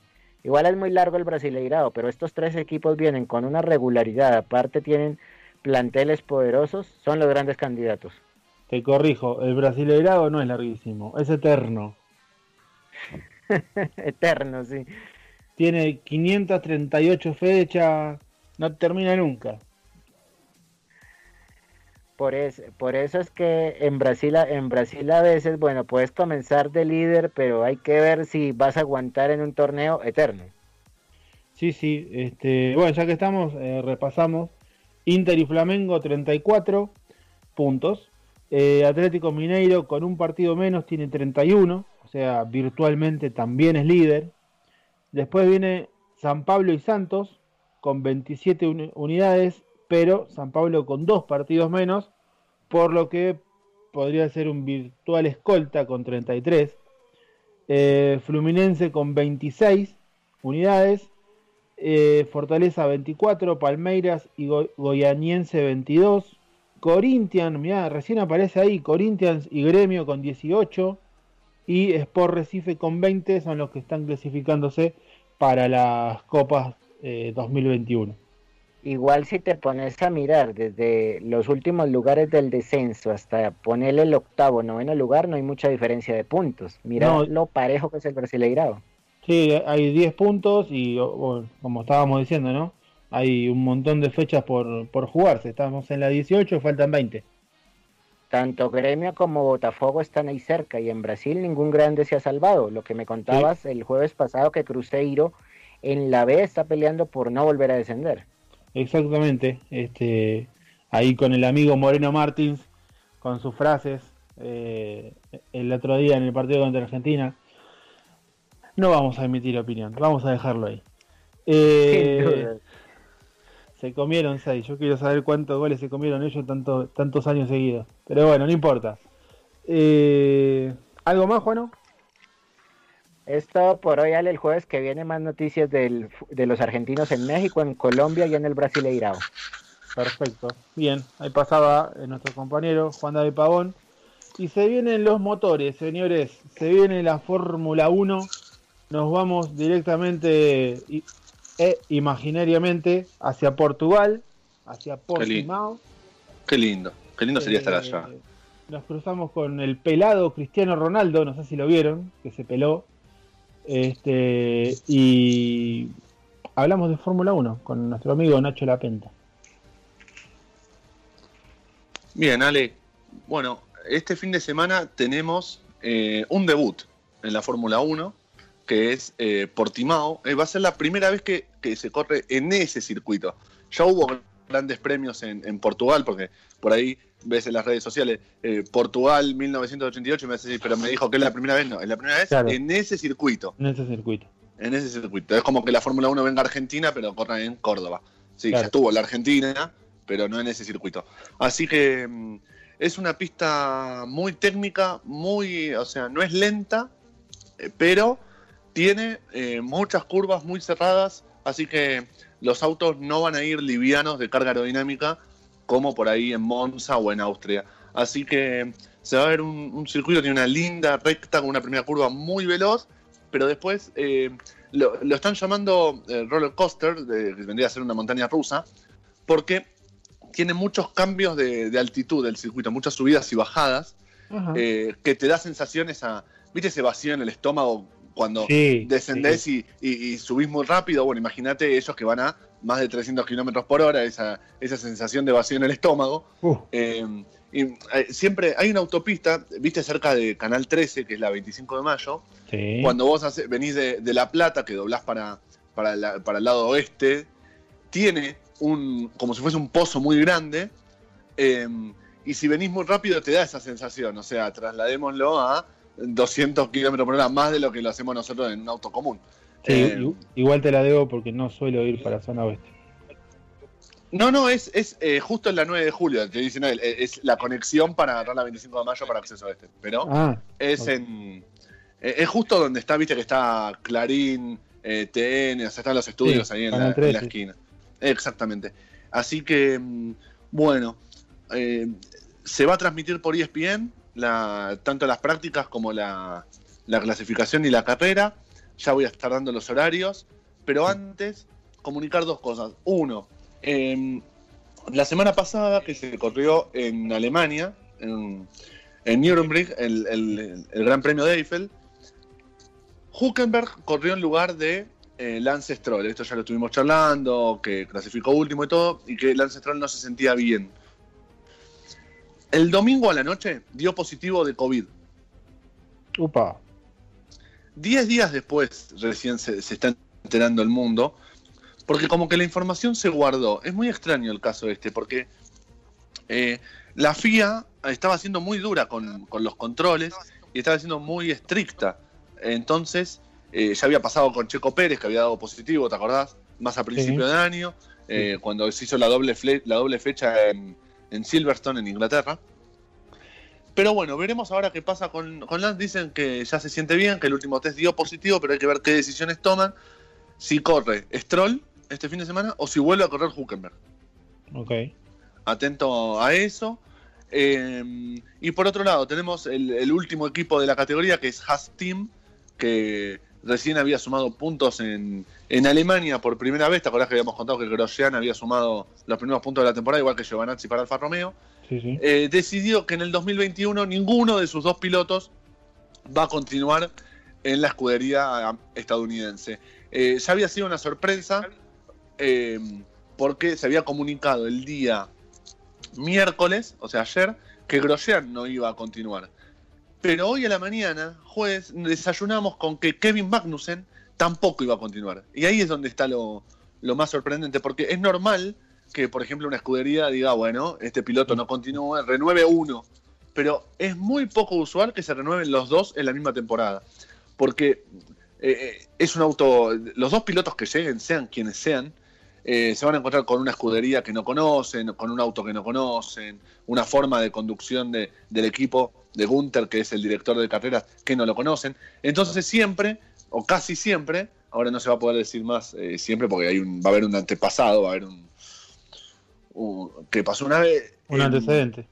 Ahí está, no me sale la palabra correcta que estaba buscando en mi cabeza. Em, se van los dos pilotos.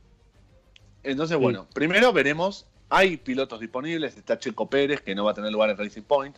Está Huckenberg, que está haciendo de suplente, está haciendo de, de- de- guardavida de varios equipos. En este caso, solo de Racing Point. Hay que ver si le dan asiento. Está, están los pilotos de Fórmula 2. ¿Te acordás que iba a probar el auto de Haas, eh, Carl Ailum, que no se pudo porque se canceló la práctica 1? Está Mick Schumacher, que hay Sí. que ver si va para Alfa Romeo, hay que ver qué pasa con, con Kimi Raikkonen, porque, bueno, Kimi Raikkonen eh, cumplió 40 años esta semana, es un, ya es un piloto muy grande, también que tiene mucha experiencia y es de- a la par de Sebastián Vettel, es Sí. el piloto más querido de la grilla de partida. Kimi Raikkonen es el piloto que eh, los fans se vuelven locos. Sí. Tiene un carisma muy particular con su, su- sus pocas palabras.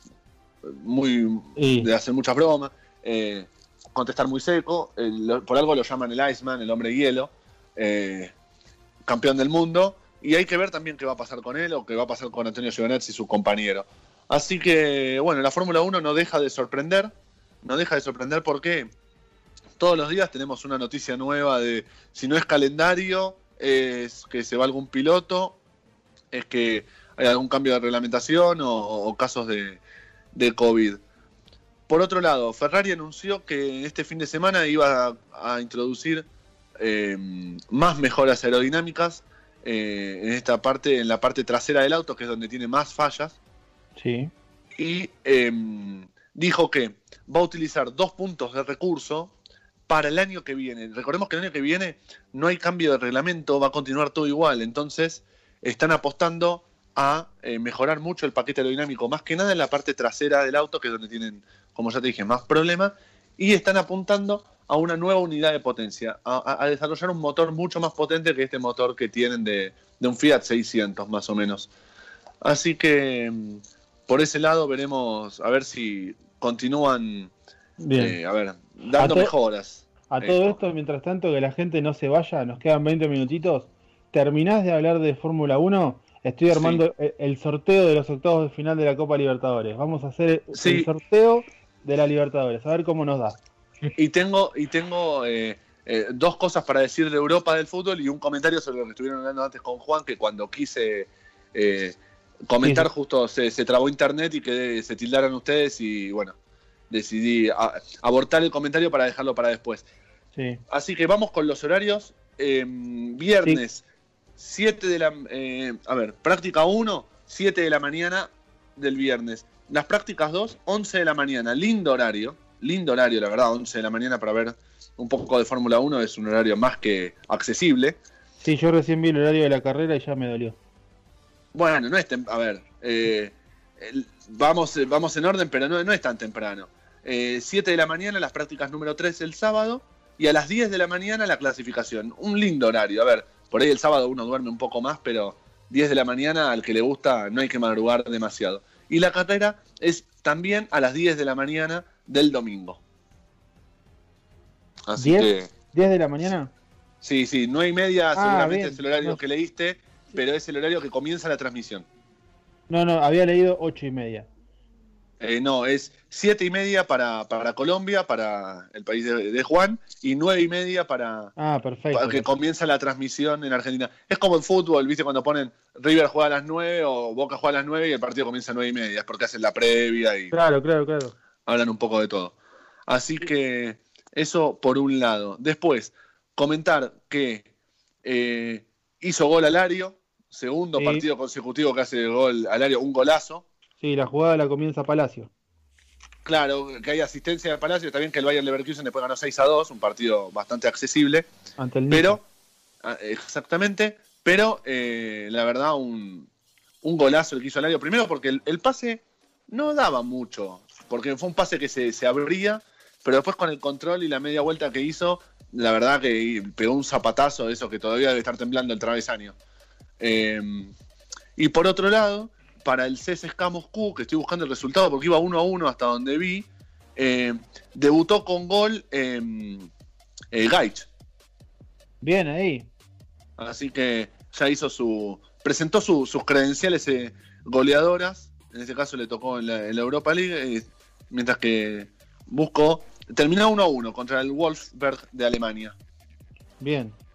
Y, y- y- Sirvió Sí. para sumar. Sí, por lo menos le dio, le dio un punto en, en el debut. Y después iba mm, a, a comentar algo, eh, ya que está Agus, iba a consultar. Ustedes están hablando de eh, Funes Mori, eh, el tema de los trámites de nacionalidad eh, mexicana y, y a ver cuándo Scaloni lo convoca para la selección argentina, a ver si se aviva de convocarlo como se hizo con Messi en su momento, que se, se hizo ese amistoso. Ahora, mi pregunta es la siguiente. Em, con la abundancia de delanteros que hay, está bien que Funes Mori está haciendo un gran papel en México y le está haciendo muy bien y está, eh, creo que dijiste 10 goles de Chupete Suazo, Sí. eh, si no me equivoco, y la está rompiendo. Hay otros delanteros que Scaloni y la selección argentina tiene antes. Eh, ¿No sería un poco egoísta citarlo a la selección argentina para que no pueda jugar con otra selección donde sí podría tener posibilidades de jugar? Me acuerdo el caso Mauro Icardi, por ejemplo, que ahora eh, lo citaron un partido, creo que jugó, lo citaron dos, tres eliminatorias y después no lo citaron más y ahora no, puede, no juega ni en Argentina, ni tiene chances de jugar, pero tampoco puede jugar para Italia. Sí, es muy egoísta. Pero después cuando te deja fuera de, de alguna Copa América que, que inviten a México o afuera de un mundial, eh, sabes por dónde pasa el, el egoísmo, ¿no? No, no, está bien, pero a ver, si vos, si vos fuese Funes Mori, si vos fuese Funes Mori, yo soy Escalón y te llamo. Eh, Rogelio, ¿querés venir a jugar eh, así? Te quedás para Argentina y todo. Tu, tu primera pregunta va a ser: eh, ¿cuántas chances tengo de jugar después? Porque si vas No, a seguir claro. convocando a Lautaro Martínez, a Lario, eh, no sé, Gaich, ahora que se fue para Europa y con los antecedentes que tienen las selecciones juveniles argentinas, eh, me parece que está el Kun Agüero, está, está Messi. ¿Qué- qué- realmente, ¿qué lugar tiene? Sí, bueno, Agüero y Messi yo te diría no los cuentes porque Pero ¿cuánto ¿cuántos años tiene? Dos años. Después ¿Cuántos a- Funes Mori que tiene? ¿27? ¿26? ¿Cuántos años tiene Funes Mori? y por ahí debe andar. Yo estoy armando el sorteo ahora, no me puedo fijar. Eh, porque, a ver, eh, él juega en River, eh, debuta antes del descenso, ¿no? Debuta. Sí. Sí, sí, 2009 creo. Y por eso, ya estamos hablando que pasaron 11 años. Si ya debutó con 19 años, pues no recuerdo que haya debutado tampoco demasiado joven, más 11, ya fácil tiene 29, 30 años. Sí, puede ser. Entonces, no es muy joven Sí, tampoco como para proyectarlo eh, demasiados años. A ver, tiene 29 años justo, desde el 91.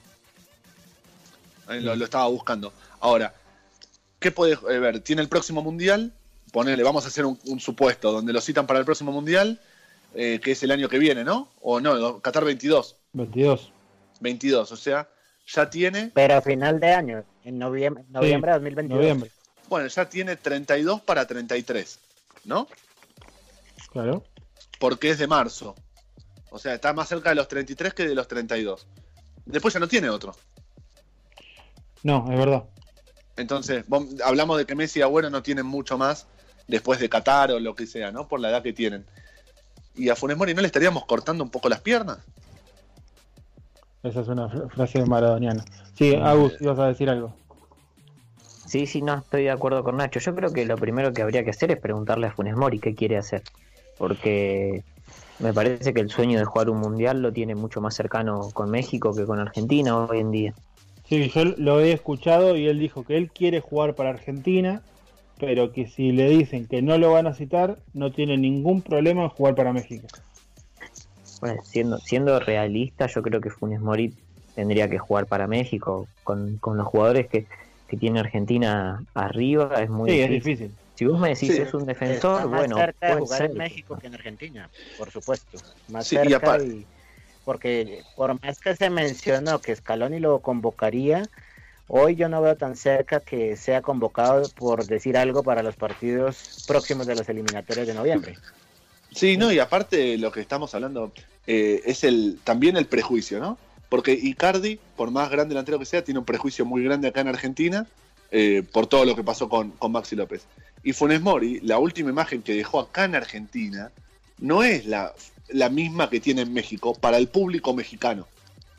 Claro, Entonces, Claro, yo creo que tiene mucho más respaldo con el público mexicano y con todos los hinchas de Monterrey que lo ven jugar a diario o a fin de semana a fin de semana, que con el público argentino. Porque vos imaginate acá, está bien que ahora no hay público, ¿no? Pero hagamos de cuenta que hay público.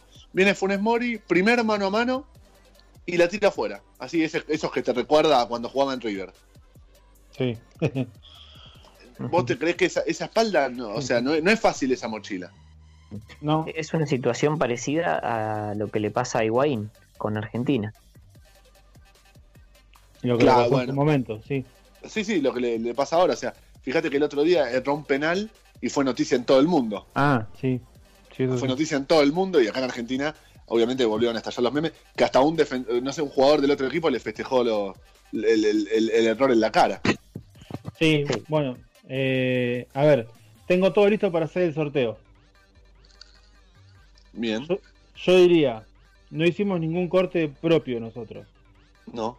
Vamos al corte y venimos para el sorteo simulacro de cómo quedan los octavos de final de la Copa Libertadores. Corte cortito, cortito, ya venimos. Seguí escuchando en FM Sónica. Pasión Deportiva Buenos Aires.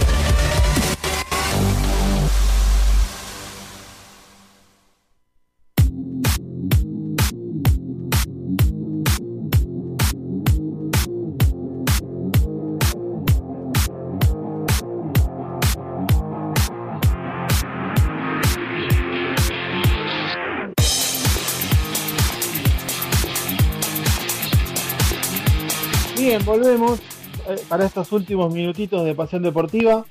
Se viene el sorteo simulacro de los octavos de final de la Copa Libertadores.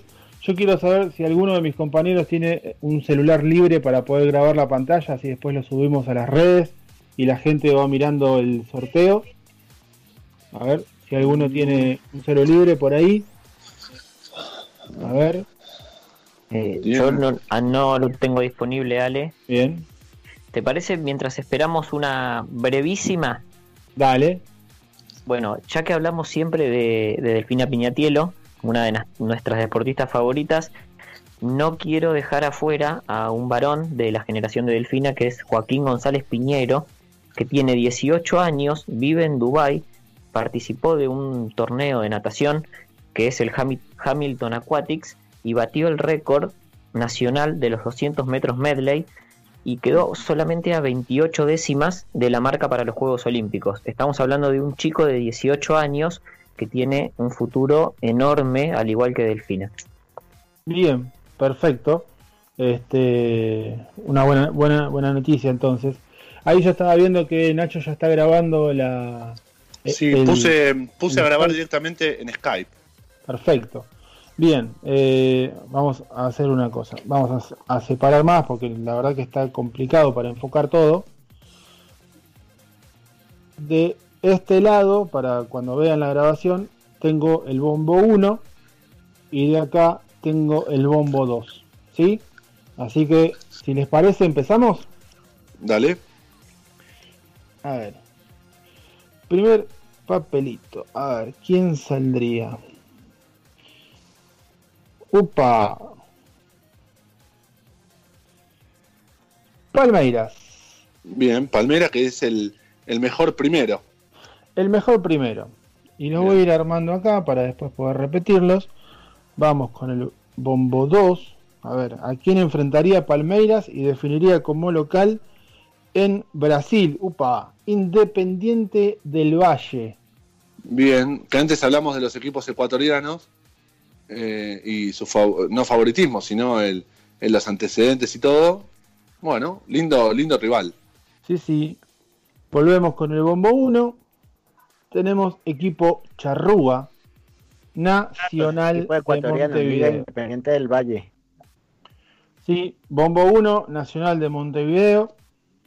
Sí, Vamos. que antes habíamos hablado de Racing, que perdió un solo partido de los seis, hizo 15 puntos y aún quedó segundo. O sea, Sí. una mala suerte. El único Eh. partido que perdieron Nacional y Racing fue entre sí como, como local. Exactamente. Bien, bombo 2. Yo puse las, las tres opciones, que es Gremio, Inter o América de Cali. Así que sería Nacional contra alguno de estos definiendo en Uruguay. Bien. Vamos con el bombo 1, a ver quién definiría como local. Santos. Santos en Villa Belmiro. ¿Cómo están los equipos? ¿Cómo están los equipos brasileños? Sí, definiría con. A ver, a ver, a ver. ¡Ojo! Equipo brasileño dijiste. Otro más. Atlético Paranaense. Ese eh, es, es un equipo tramposo el equipo el Atlético Paranaense porque eh, da la sensación de que yo me acuerdo que era un cuco para cuando River jugó la Recopa Sudamericana y, y la verdad que el primer partido en el césped sintético de Brasil fue durísimo. Sí, la verdad que sí. Bueno, Después, bueno, la jerarquía y todo, pero fue durísimo en el césped sintético que tienen. arrancamos con los argentinos. Bien, Define en la bombonera bien, Boca. Boca. Define como local de. A ver, a ver, ¿quién sale? ¡Oh! Deja vu. Caracas o Libertad, compañero de grupo. Bien, sería alguno de sus rivales, ya conocidos. Sí, sí. Eh, Claramente, Carac- los dos son accesibles, eh, sí, pero creo que Caracas es un poco más. sí, ni- ninguna duda. Eh, el campeón, el vigente campeón. El Flamengo, Mengao, Flamengo.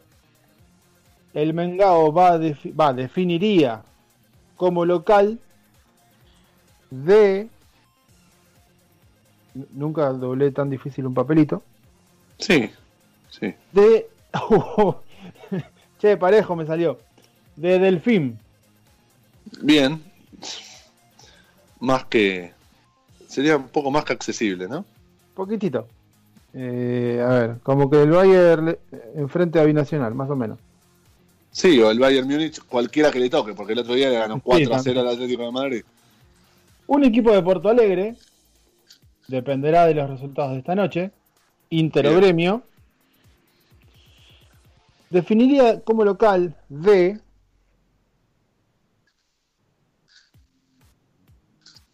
Guaraní.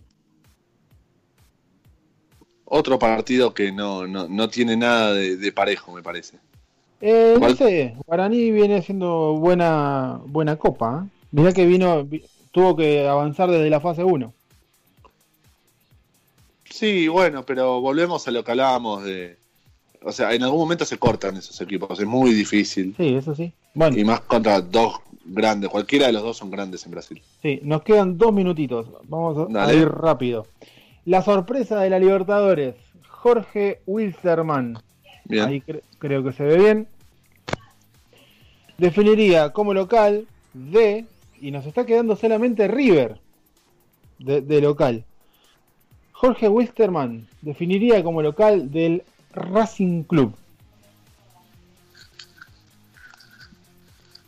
¿Y qué nos está quedando? Obviamente tiene que ser River. Sí, si no hiciste mal eh, los bombos, pero bueno. Claro. A ver. Exactamente, dice River. A ver, ahí, ahí se ve. River sería local de, ya perdimos la cuenta, si no ya lo tendríamos que saber. Sí, ya no me acuerdo todos los que son segundos. River local de, oh, justamente, repetido. Liga de Quito. Complicado. Ese sería, sí, ese sería más que complicado. Recordemos igualmente que River cuando perdió 3 a 0 con Liga de Quito lo hizo con un mix de suplentes, Y ultra suplente. pero bueno, ya de local y con titulares fue otra cosa el, el partido. Sí, Aunque que- muy interesante los dos laterales de Liga de Quito. Más que interesante. y fue muy interesante el comentario de Mariano Clos sobre, sobre Perlaza. No sé si, Mm. si lo vieron, que, que dijo No que, me, lo, acu- no me lo acuerdo, la verdad. que, que dice, no sé por qué Alfaro no lo citó, debe ser porque ataca mucho. Ah, sí, ahora sí ahora me acuerdo a qué hicías referencia. Que de hecho después eh, le dice el que estaba haciendo campo juego que sí lo citó, pero que no jugó. Claro. Bien, hacemos un repaso, últimos segunditos y ya nos despedimos. En nuestro sorteo quedó Palmeiras, Independiente del Valle, Nacional con eh, Gremio Interoamérica, depende quién salga segundo esta noche de su grupo.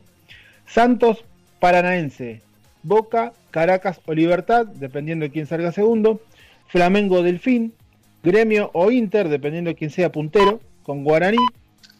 Jorge Wilstermann con Racing y River con la Liga de Quito.